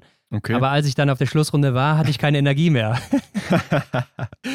ja, der, der, Plan ist nicht aufgegangen. Nee, aber ganz anders bei Endros Tremsheim. Ne? Also der wollte diesen, diesen zweiten Platz. Für ihn war das sehr wichtig, hat er nachher gesagt. Ist wahrscheinlich auch wichtiger für mich, diesen zweiten Platz zu holen oder eben einen dritten, als für einen Stühler, der schon, was weiß ich, wie viele Podeste hatte. Mhm. Weil das war jetzt sein erstes Weltcup-Podest und er hat gesagt, es hat fünf Jahre Arbeit gebraucht, überhaupt diese Einsätze im Weltcup zu bekommen. Ja. Also auch fünf Jahre harte Arbeit, um da oben wirklich dieses Podest holen zu können. Und das hast du ja auch gesehen, als der über die Ziellinie gelaufen ist. Also ich glaube, ja. selten hat sich jemand so gefreut wie er. Ja, da ist dann auch wieder dieses Thema, knüpft an letzte Folge an, wo ich über Lena Hecki groß gesprochen habe. Ähnliche Situation, einfach eine geile Story. Der Norweger kämpft sich da über Jahre in dieses Team rein, liefert ab und, und dann platzt da auch einfach so ein Knoten. Das nimmt einen mit. Da freut man sich mit ihm, obwohl man gar nichts mit ihm zu tun hat. Und ihm hättest du ja auch noch drei andere Steine in den Weg räumen können. Da war ja noch die Sache am Schießstand beim vierten Schießen. Da schnallt der Junge sich erstmal die Ski ab und holt sein heruntergefallenes Magazin da aus dem Schnee wieder raus, äh, noch unter der Matte liegend da irgendwo.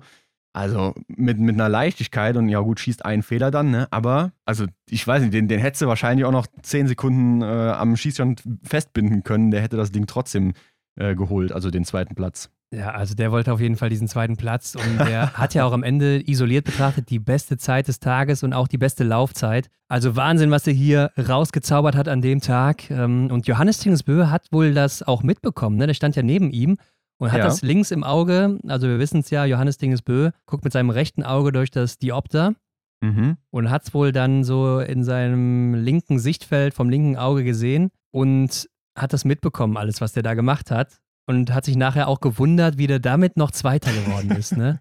Also schon ja. verrückt, das muss man sich mal vorstellen. Du stellst dich auf die Matte, schnallst dir die Skier ab und greifst erstmal nach unten da in den Schießstand rein. Und das ja auch so ein Ding, wo er beinahe noch hätte disqualifiziert werden können, ne? weil du darfst ja nicht unbedingt da runtergehen. Ähm, aber anscheinend war das noch regelkonform. Also da hat er wirklich auch Glück gehabt. Ja, auf die Knie, ne? Und dann der Griff in den Schnee, dann da diese Empore runter. Ja. Ja, das ist schon. Und, und da habe ich auch gedacht, so, hat der Junge eigentlich auch kein, ähm, keine Nähmaschine, wie es ja immer so schön heißt. Ne? Und dann habe ich direkt an, an so ein, nach einer Trainingseinheit von mir gedacht, beispielsweise, wenn ich mir im Studio dann nach der Einheit die äh, Schuhe wieder wechsle, meine, meine ähm, Straßenschuhe anziehe, da, da, da zittern meine Beine. Ne? Dann dachte ich mir so, hey, der, der muss doch jetzt eine Nähmaschine haben, das gibt's doch gar nicht. Aber der ist so cool geblieben. Ja, aber vielleicht hat auch gerade das geholfen, ne? Also gerade dieses äh, nochmal runterbeugen, sich nochmal anders bewegen als sonst jetzt die ganze Zeit in diesem Rennen. Wahrscheinlich. Vielleicht hat ihm das eben geholfen und dann hat er am Ende da,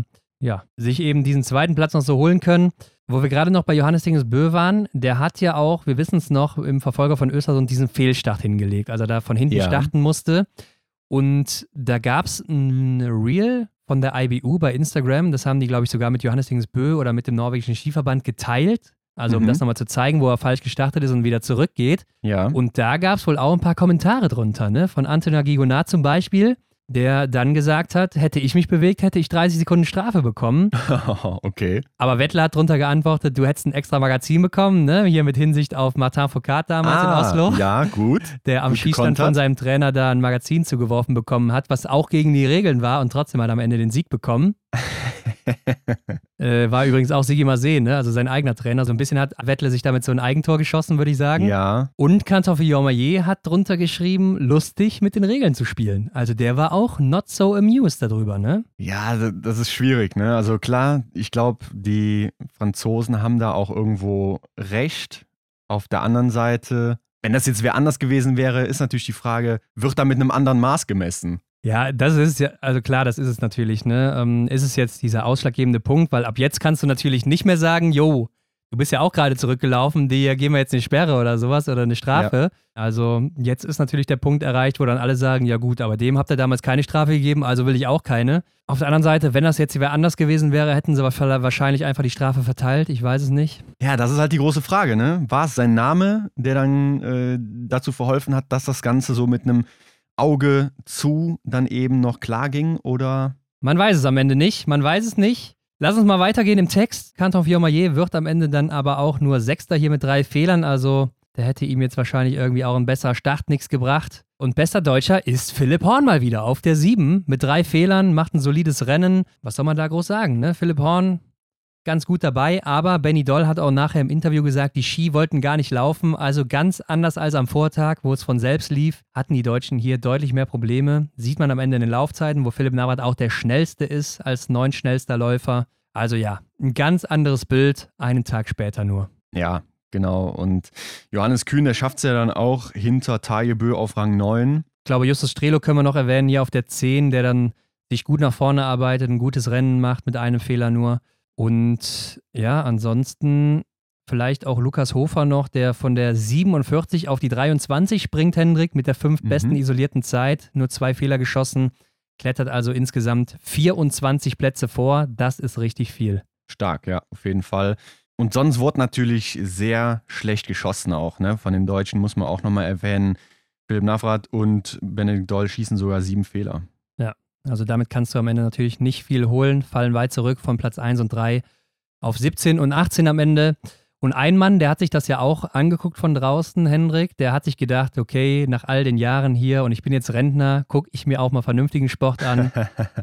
Die Schweizer Legende Roger Federer war da, ne? Ja, ich habe es nachher auch auf Bildern gesehen. Hat er sich nicht nehmen lassen. Ja, hat er sich nicht nehmen lassen und die Stars oder die Biathleten haben sich nicht nehmen lassen, mit ihm ein Foto zu machen. Also ich glaube, der hatte nachher dann noch ein, ein, Shooting mehr oder weniger. Mhm. So wie das zumindest auf Instagram aussah. Ähm, aber klar, das wollen natürlich viele nutzen, wenn so eine Legende da vor Ort ist. Ja, also hoher Besuch und damit lass uns doch mal weitergehen in den Massenstart, Hendrik. Aber bevor wir da reinstarten, gab es ja eine riesige Meldung. Also ich bin morgens aufgewacht, habe mir die Startliste ja. angeguckt und habe gedacht, wo ist denn auf einmal Stühler Holmer Greit Ist der krank geworden oder was? Ja, stand erstmal ein großes Fragezeichen im Raum und dann kam die Meldung, er ist disqualifiziert worden. Ja, und dann fragst du dich natürlich erstmal, warum disqualifiziert? War auf der anderen Seite ganz gut für David Zobel, ne? Der ist reingerückt, da hat man gedacht, okay, cool. Stimmt, ja. Aber was ist da los? Was ist da los mit dem Norweger? Und es war wohl so, dass sich schon am Freitag im Trockentraining ein Schuss gelöst hat oder er hat einen Schuss abgefeuert. Also man kennt das Trockentraining mit dem Gewehr, ja. Das heißt, die Athleten gehen ihre Abläufe durch, wie sie es eben auch dann im Wettkampf machen, aber eben mit leeren Magazinen. Das heißt, die schießen natürlich auch, drücken ab.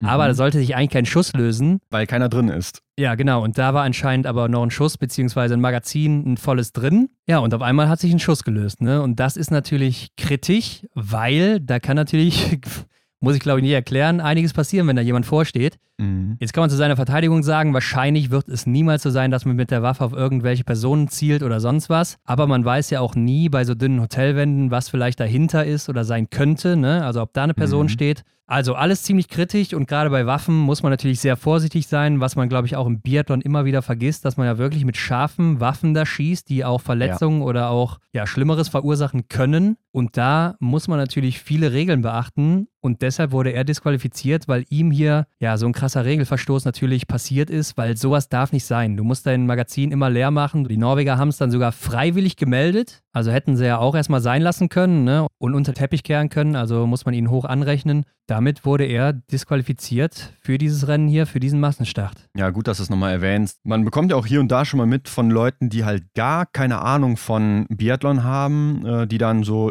ja, leichtfertig sagen, ja, die schießen ja da mit so ein paar Luftgewehren oder so. Ja, ja. Nee, das sind schon richtige Kleinkaliber, die haben Wumms und da sieht man auch oft schon leider auch, wo so Athleten und Athletinnen dann auch mal vorne in den Lauf gucken und dann denkst du dir ja, auch, oh mein Gott, ne? Also ist auch ganz, ganz, ganz kritisch. Gab es ja auch letztes Jahr die Situation mit Thierry Langer, dem das passiert ist, der Belgier. Der hat da einfach mal ins, in den Lauf reingeguckt, ähm, wobei er hat dann natürlich auch gesagt, hier, das war alles so, wie ich das kontrollieren konnte, ne? mit, mit leerem Magazin oder Magazin habe ich vorher entfernt. Aber das ist natürlich alles sehr, sehr gefährlich. Und wenn wir jetzt hier darüber so schmunzeln, ist es gut, dass du das nochmal auf den Punkt gebracht hast. Das ist natürlich auch wirklich eine ganz, ganz gefährliche Situation. Ja, ich glaube, am Ende musst du da auch so durchgreifen, weil es eben Waffen sind und weil du vielleicht auch diesen Luxus hast, dass du hier einen Sport machen darfst mit der Waffe auf dem Rücken, wo du auch wirklich mhm. dann feuern darfst, während des Rennens quasi. Also das ist ja auch, wenn man mal drüber nachdenkt, schon verrückt, dass man das überhaupt darf. Weil andere Leute, gerade in Deutschland oder so, brauchst du ja zum Beispiel einen Waffenschein, um erstmal eine Waffe besitzen zu ja. dürfen. Mhm. Äh, musst sie auch immer schön absichern, darf sie auch nur in Koffern oder so transportieren. Also da gibt es viele, viele Regeln, wovon wir so gar nichts mitbekommen, die ja jetzt nicht so wirklich mit drin sind. Von daher ist das schon äh, ja so ein Punkt.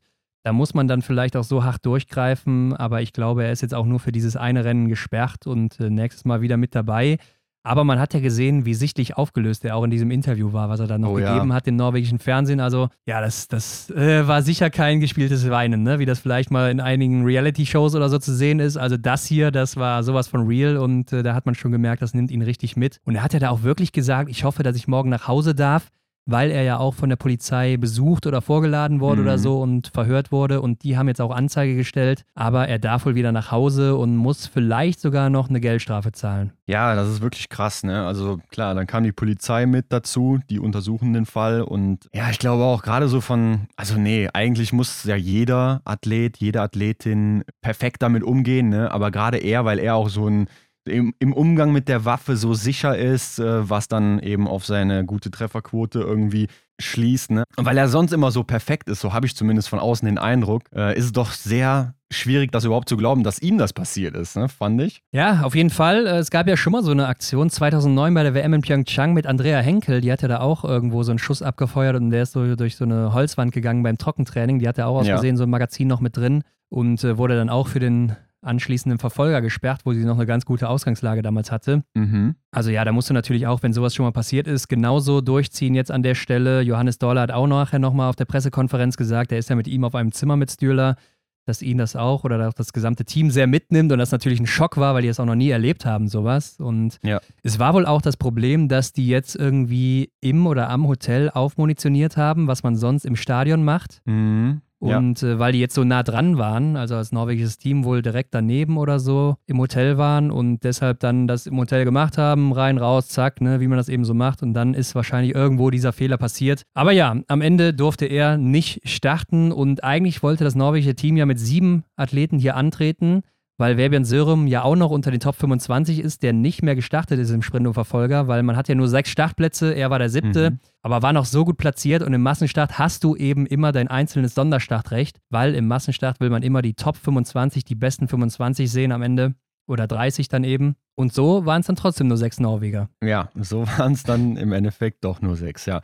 Aber die waren auch wirklich sehr, sehr stark. Ne? Wenn wir uns das mal anschauen hier, die Top 6 ja, da mogelt sich eigentlich nur Martin Ponziloma mit rein, sind alles Norweger sonst. Also der Schwede als einziger Nicht-Norweger da oben mit drin. Krasse Teamleistung. Ja, dafür Skandinavier auch nicht viel besser. Okay, das war, hat sich jetzt gerade, glaube ich, ein bisschen negativ angehört, aber war nicht so gemeint. Aber nee, auf jeden Fall sechs Nordländer da oben, ne? Mhm. Martin Ponzilo immer, wie du sagst, Vierter, ganz vorne Johannes Dingesbö. Ja, zweiter Sieg dann eben hier in Lenzerheide. Johannes Daule wird Zweiter, macht Bö auf der Schlussrunde noch platt. Ja, ich glaube, das war wenig überraschend. Und dann hast du dahinter Wettle Schosser Christiansen und dann noch auf der Sechs Webian Sörem, den ich in meinen Tipps ganz weit vorne hatte. Ich glaube auf Aha. drei oder zwei. Und der hat das aber leider beim letzten Schießen nochmal ordentlich verballert und der hat sich auch richtig geärgert, als er ins Ziel kam. Ja, sehr schade, denn ansonsten wäre er wahrscheinlich auch wieder auf dem Podest gelandet. Ne? Und für ihn wahrscheinlich auch die Chance, weiter im Weltcup-Team zu bleiben. Ja, das könnte so ein Schlüsselmoment gewesen sein, dieses Schießen.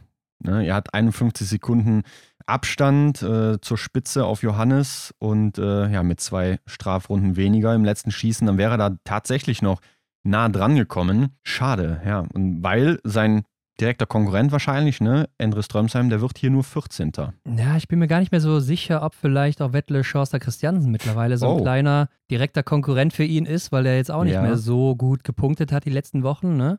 Mhm. Aber ja, ich glaube auch, er ist erstmal raus. Oder vielleicht denken die Norweger sich auch, komm, wir machen so ein Dualsystem. Mal setzt der aus, mal setzt der aus. Und dann haben wir nachher immer äh, unsere sieben Norweger in den Top 25 und können die immer im Massenstart starten lassen. Ja, ist die Frage, ob so zum Beispiel Webben Sörum da überhaupt Bock drauf hätte, ne? wenn er dann nur für ja, jedes zweite Rennen irgendwie eingesetzt wird oder.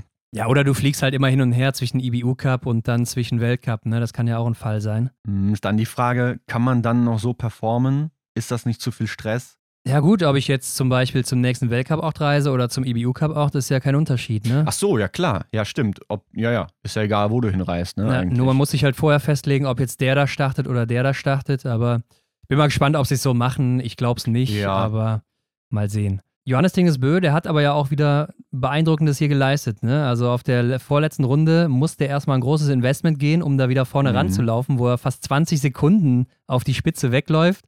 Und dann trifft er natürlich wieder alles beim letzten Schießen. Also alles ist aufgegangen und sticht damit alle aus, weil die anderen alle einen Fehler da lassen. Also ja. das finde ich schon beeindruckend, wie er dann trotzdem, trotz so einer Anstrengung, erstmal da hinkommt und dann auch als einziger alles wegballert. Ja, dass er sich da ransaugen kann, ne? diese Zeit da einfach im Nu eigentlich fressen kann.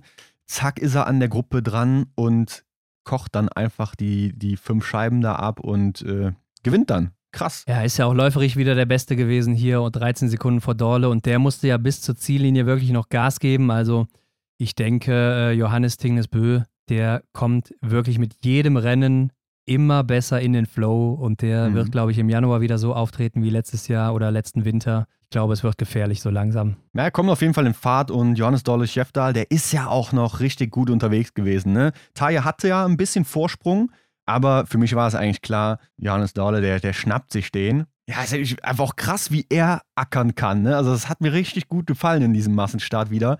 Ja, ich fand es einmal auch im Verfolger ziemlich eindrücklich, als er auch an äh, Kühn und Horn waren glaube ich, vorbeigegangen ist in so einem Ja. Anstieg. Da konnte man richtig sehen, wie er da hochgeflogen ist. Und je, also der hat die stehen lassen wie kleine Kinder oder sowas. Mhm. Äh, und das sah total easy aus, auch bei ihm. Ähm, ja, ist schon Wahnsinn. Und der erinnert mich auch immer an ähm, von den Looney Tunes, der tasmanische Teufel, kennst du auch, ne? nee, kenne ich nicht. ja klar, Alter.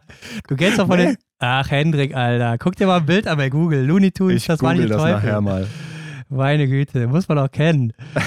ja, auf jeden Fall echt äh, krass, der Typ. Was mich so ein bisschen gestört hat, war diese Schlussrunde. Also wir hatten ja noch diesen Fight zwischen David Zobel, Giacomel Rastogujevs und Kretschmer. Mhm. Und äh, Zobel oder David Zobel gewinnt ja auch diesen letzten Fight dann gegen die vier ähm, im, im Zielsprint. Sehr stark erstmal von ihm, ne? Ist siebter geworden damit und damit bester Deutscher. Aber man hat dafür, davon leider nicht viel mitbekommen. Ne? Also irgendwie fand ich es auch wieder generell an diesem Wochenende auf der Strecke, auch auf den letzten Runden. Da ging teilweise hinten noch viel ab, aber man hat da wirklich nicht viel von gesehen. Jetzt kann man überlegen, vielleicht zur WM dann in Lenzerheide auch ein paar mehr Kameras investieren. Wird wahrscheinlich auch noch irgendwo ein kleines Upgrade geben äh, für nächstes Jahr. Geld sollte in der Schweiz ja vorhanden sein, oder? Daran soll es, glaube ich, da nicht scheitern, auf jeden Fall, ja. Aber, ja, wir können trotzdem mal gerade auf die Situation eingehen. Ähm, ich glaube, David hatte da einfach diese bessere Position in der Kurve, kurz vorm Ziel. Ähm, und hat der dann reingehauen. Also, ich hab's, ich hab's bis aufs Sofa gespürt. ja, ja, also wirklich. Ne? Hat auch nachher gesagt, er hatte einen überragenden Ski und das hat man gesehen, aber auch die Power, die er da rausgehauen hat, schon Wahnsinn. Ich habe wohl auch gedacht, Giacomel, der haut ja da auch gerade richtig einen raus, aber Ja. er hat es dann nicht mehr so richtig da hinbekommen. Der hatte ja auch noch einen Sturz am Anfang, ne? also ein Hakler mit Ponzilo Oma, wo die dann beide erstmal hinten dran waren mit Stockbruch und so weiter. Aber ja, hat dem Italiener am Ende dann auch nichts gebracht an Adrenalin für die letzte Runde. Ich glaube, war dann auch ein bisschen lange her Ist äh, dann dass schon dieser Sturz verflogen. Ja. passiert ist. Ja, genau. Ähm, ich möchte aber auch noch hier über Philipp Horn reden. Zweitbester Deutscher mal wieder als Zwölfter, Mhm. also hat sich auch wieder bewiesen. Und dann natürlich auch dahinter über Emilien Jacquelin mit zwei Fehlern 13. geworden und der hat ja losgelegt wie die Feuerwehr. Also der hat erstmal das erste Liegenschießen mit 19,3 Sekunden beendet. Wahnsinn. Liegend, ne? Ja, Liegend. liegend. Also, damit man das hier nicht falsch versteht oder ich mich versprochen habe, liegend Ja. 19,3 Sekunden. Und der ist ja früher aufgesprungen als alle anderen. Da, also, einige, die waren noch gerade mittendrin im Schießen, da siehst du ihn schon hinten so weglaufen wieder. Mhm. Das fand ich schon richtig krass von ihm und das sah schon stark nach All-In aus, ne? Also geht da Ja. richtig ab. Zweite Schießen auch weiter vorne. Und dann kommt die dritte Runde und dann der typische Emilien Jacquelin bricht wieder vollkommen ein. Also ich weiß nicht, was mit ihm los ist, aber ja, irgendwie übernimmt er sich häufig immer auf der ersten Runde, wo er dann auch mit Tempo machen will und da so richtig mitgeht oder teilweise mal anzieht. Aber jedes Mal rächt ich das hinten Mhm. raus und da frage ich mich, das kann doch nicht sein, bei so einem Sportler, so einem erfahrenen Sportler mittlerweile auch, dass der dann nicht über fünf Runden dieses Tempo gehen kann oder so oder sich das richtig einteilen kann. Gerade wenn man auch mal über sein Umfeld nachdenkt, ne? ähm, so wie es aussieht, ist er auch gut befreundet mit Martin Foucault, macht da in den Vorbereitungen vielleicht hier und da mal eine Einheit mit ihm zusammen. So hat man es zumindest auf Social Media in der Vergangenheit mal gesehen. Ja, der muss dem doch auch mal sagen, äh, also ich glaube, Martin Foucault brauche ich an der Stelle nicht zu erklären, ne? für die Leute, die Ja, hier ja. neu dazukommen, aber Hat zwei, drei Rennen gewonnen in seiner Karriere. ein paar, ne? War, war ein, zwei Mal ganz gut, ja. Aber, also, ne, da muss man ja irgendwie schon mal ein bisschen was über Taktik oder so sprechen oder Renneinteilung ist ja dann in dem Themengebiet zu Hause. Aber ja, verstehe ich auch nicht. Vielleicht hat er sich gedacht, boah, krass, ich bin jetzt hier an eins, ich versuche ein bisschen Tempo zu machen, äh, dann schießen zwei, ich bin immer noch Erster, gibt noch mehr Gas und dann haut noch mehr rein und dann Akku leer. Ja, vielleicht genau das das Problem, dass er eben so Sessions mit Martin Foucault macht oder dass sein Idol ist und er ihn zu sehr nachmacht, weil Ach Martin so. Foucault war Martin Foucault, ja, das war ein anderer Athlet, der, der hatte anderes Tempo, der war der schnellste Läufer, der konnte mit den anderen spielen und das versucht er dann vielleicht auch, aber er ist vielleicht körperlich nicht in der Lage, das eben zu leisten.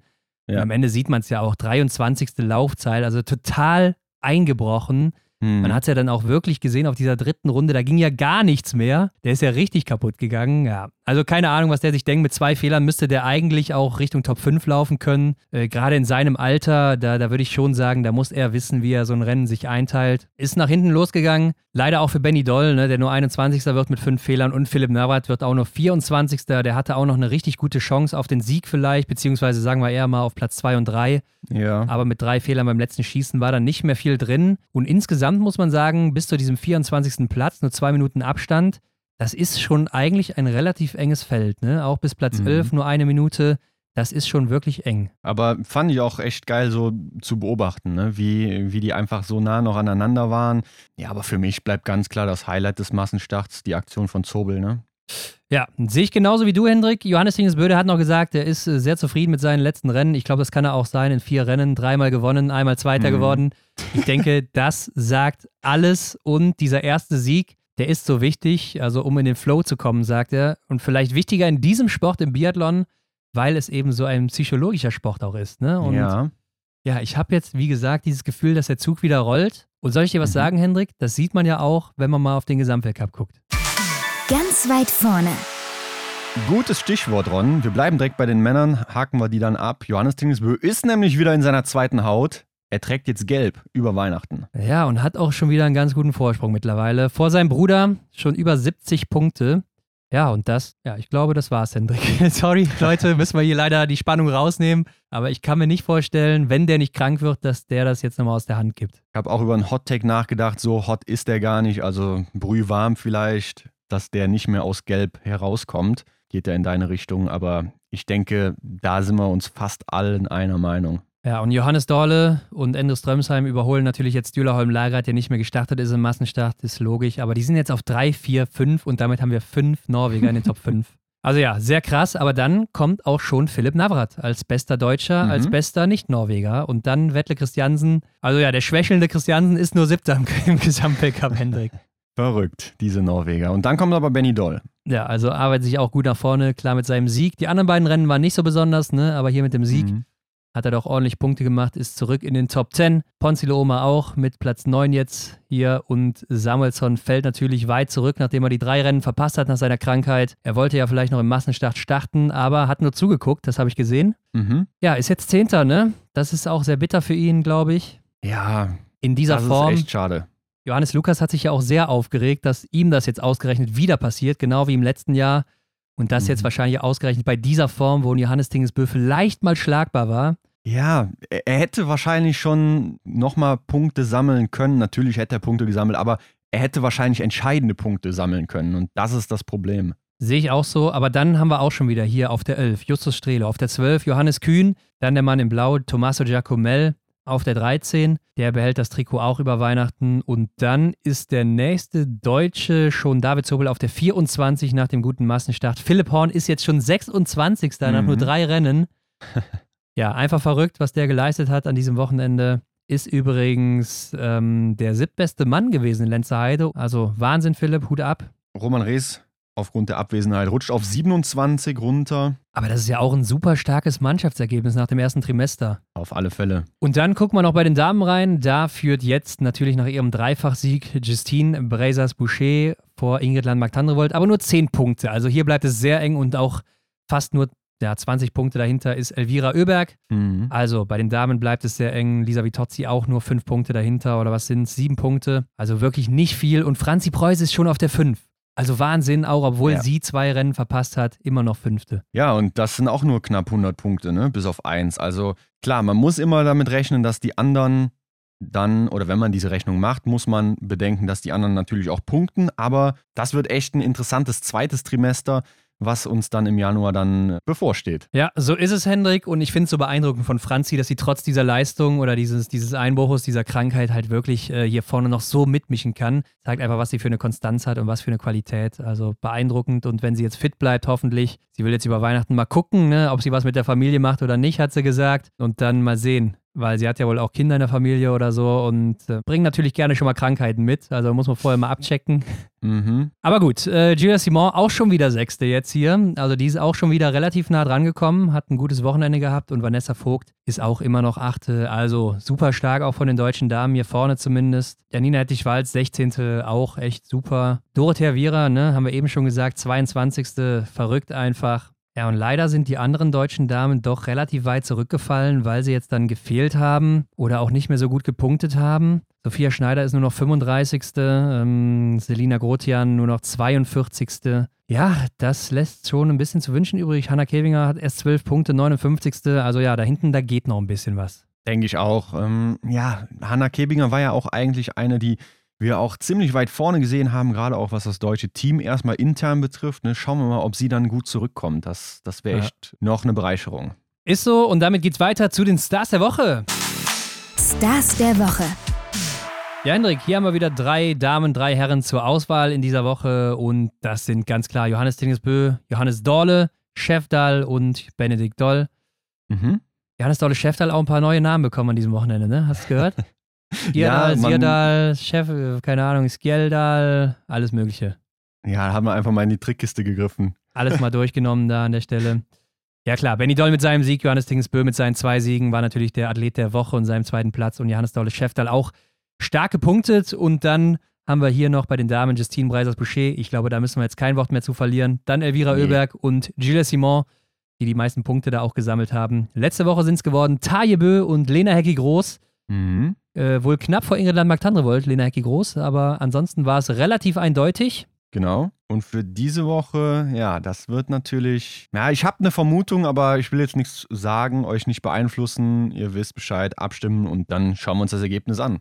Genau. Und ja, Hendrik, was für eine Woche, oder? Von allem war etwas mit dabei. Es war ziemlich wild. Stühler Holmer Greit, der macht am Ende nochmal einen Riesenfass auf. Boah, ja. Ich hoffe, der erholt sich jetzt mal, aber ich denke auch, der kann das gut wegstecken. Denn wir wissen ja, Hendrik, der ist mental richtig stark. Mhm, der macht Mentaltraining, ja. Ja, ja. Vielleicht hilft ihm ist, das auch in äh, dieser Situation. Genau.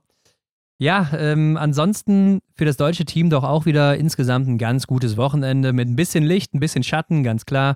Mhm. Aber dieser Tag von den deutschen Männern im Sprint, das war der absolute Wahnsinn. Haben wir lange nicht mehr so erlebt. Sehr, sehr viele Jahre nicht mehr. Auch zu den großen Zeiten von Simon, Arndt, Erik und Benny nicht. Überragend und das macht auch Hoffnung auf die Staffeln in Zukunft. Ich will noch kurz auch über den IBU Cup reden. Der war jetzt in Schuschön und die hatten wir jetzt sogar einen Massenstart 60, ne? Mit 60 Startern und Mhm. Starterinnen. Immer ein Wahnsinnsphänomen. Habe ich mal kurz reingeguckt, weil ist eigentlich immer ganz cool mal anzugucken, so ein Massenstart und es war sehr neblig, habe ich gesehen. Also ich habe gedacht, die sind zwischenzeitlich mal nach Oberhof gereist. ja, da waren wirklich sehr, sehr große Nebelwände, hatte ich auch das Gefühl. Also, das war nicht leicht. Ja, und ich bin weiter beeindruckt von den jungen Girls da aus Deutschland, ne? Julia Tannheimer, Julia King, also Wahnsinn, was die für Laufzeiten da raushauen. Haben eigentlich die Laufzeiten hier in Schuschön mehr oder weniger dominiert. Julia Tannheimer mit 18 Jahren gewinnt sogar diesen Massenstart 60. Überragend, also Wahnsinn. Aber auch ähm, Hannah-Michelle Herrmann oder auch Emily Schumann waren läuferisch echt richtig gut dabei an dem Wochenende. Ja, und lass uns nicht vergessen, Simon Kaiser, der gewinnt den Sprint. Der gewinnt den Sprint, also nimmt dem Jan, wie heißt er nochmal, Johann Olaf Boten da mal einen Sieg Ja. weg, ne? Genau. Aber der hat jetzt auch schon fünf Siege, ist zweimal Zweiter gewesen und einmal Dritter. Also der ist echt verrückt. Äh, Den würde ich gerne im Weltcup sehen. Mal gucken, wenn jetzt Sörem zurückkommt, ne, wo seine Laufzeiten sind und dann Ja. seine. Aber ich glaube, der wird dem im Nichts nachstehen, wenn überhaupt. Mhm. Aber klar, für Simon Kaiser mit zehn Treffern hier der Sprintsieg. Absolut geil. Ja, und im Verfolger hat er wohl ein kleines Problem gehabt. Ne? Hat er dreimal alles getroffen und dann hat er aber irgendwie nach dem dritten Schießen fast zwei Minuten Zeit verloren, weil er wohl Herzrhythmusstörungen hatte während des Rennens Mhm. und musste dann zwei Minuten Pause machen, konnte dann weitermachen. Ja, aber dann kamen auch drei Fehler noch dazu und dann ist er am Ende Zwölfter geworden. Äh, Sehr, sehr schade natürlich mit dieser Ausgangssituation, aber trotzdem dafür natürlich noch ein krasses Ergebnis. Auf jeden Fall, ja, das glaube ich auch. Also, da hat er wohl das Beste noch draus gemacht. aber hat uns auch gesagt, es soll nichts Schlimmes sein. Ja, und diesen Massenstart 60 gewinnt dann hier Martin Neffland, also auch der nächste junge Norweger. Und du siehst immer dieselben Namen vorne da bei den Männern, ne? Mhm. Immer Neffland, Boten, Överby, Öldal, Frey und Paulsen, also alle sechs Norweger siehst du eigentlich immer nur vorne. Dann Ja. mischen sich so ein paar Deutsche oder Oscar Lombardo noch dazwischen, das war's, habe ich so das Gefühl. Wir haben letzte Woche darüber gesprochen, dass Philipp Feld Andersen nicht mehr dabei war. Der ist wohl auch krank geworden. Also war das vielleicht der Grund, dass er rausgeflogen ist aus dem Team erstmal. Ich denke, der wird auch wieder zurückkommen. Und dann haben wir noch eine Frage bekommen von Johanna und die hören wir uns jetzt mal an. Ich habe noch zu zwei Norwegern eine Frage, und zwar Ida Lien und der andere wäre Sievert Backen. Da hieß es ja zum Ende der letzten Saison, glaube ich, dass er wiederkommt. Aber irgendwie habe ich jetzt auch noch gar nichts von dem gehört. Wisst ihr da was? Also vielen Dank dafür. Ja, was ist mit Idalin und was ist mit Sievert Backen los? Idalin war wieder hier mit dabei, ne? Sie hatte ja Genau. am Anfang noch so ein bisschen Rückenprobleme und so weiter und ist da nicht mehr so richtig reingekommen. Hier wieder mit am Start, 16. im Sprint gewonnen, 2. in der Verfolgung, 3. im Massenstart, 60 und auch läuferig wieder sehr, sehr gut gewesen. Also ich glaube, die kommt auch jetzt im Januar sicher wieder zurück in den Weltcup. Scheint wirklich so, als wäre sie auf einem sehr, sehr guten Weg. Und ja, bei Sievert Backen, nächste Frage, ist das Ganze noch ein bisschen unsicher, ne? Also ich habe gehört, er ist wieder im Training. Er hat ein Jahr, stell dir mal vor, ein Jahr ohne Training, ne? Also ohne dieses Ausdauertraining verbracht. Am Schießstand war er immer wieder aktiv, aber da ging nichts, ne? Er hatte immer Beschwerden im Alltag und ja, die hat er jetzt wohl nicht mehr. Ja, ist also leicht wieder drin, aber natürlich weit weg von seiner Bestform wahrscheinlich. Und ich weiß auch Mhm. nicht, ob er überhaupt schon richtig trainieren kann. Also wahrscheinlich wird auch er in diesem Winter nicht mehr zu sehen sein auf Ski.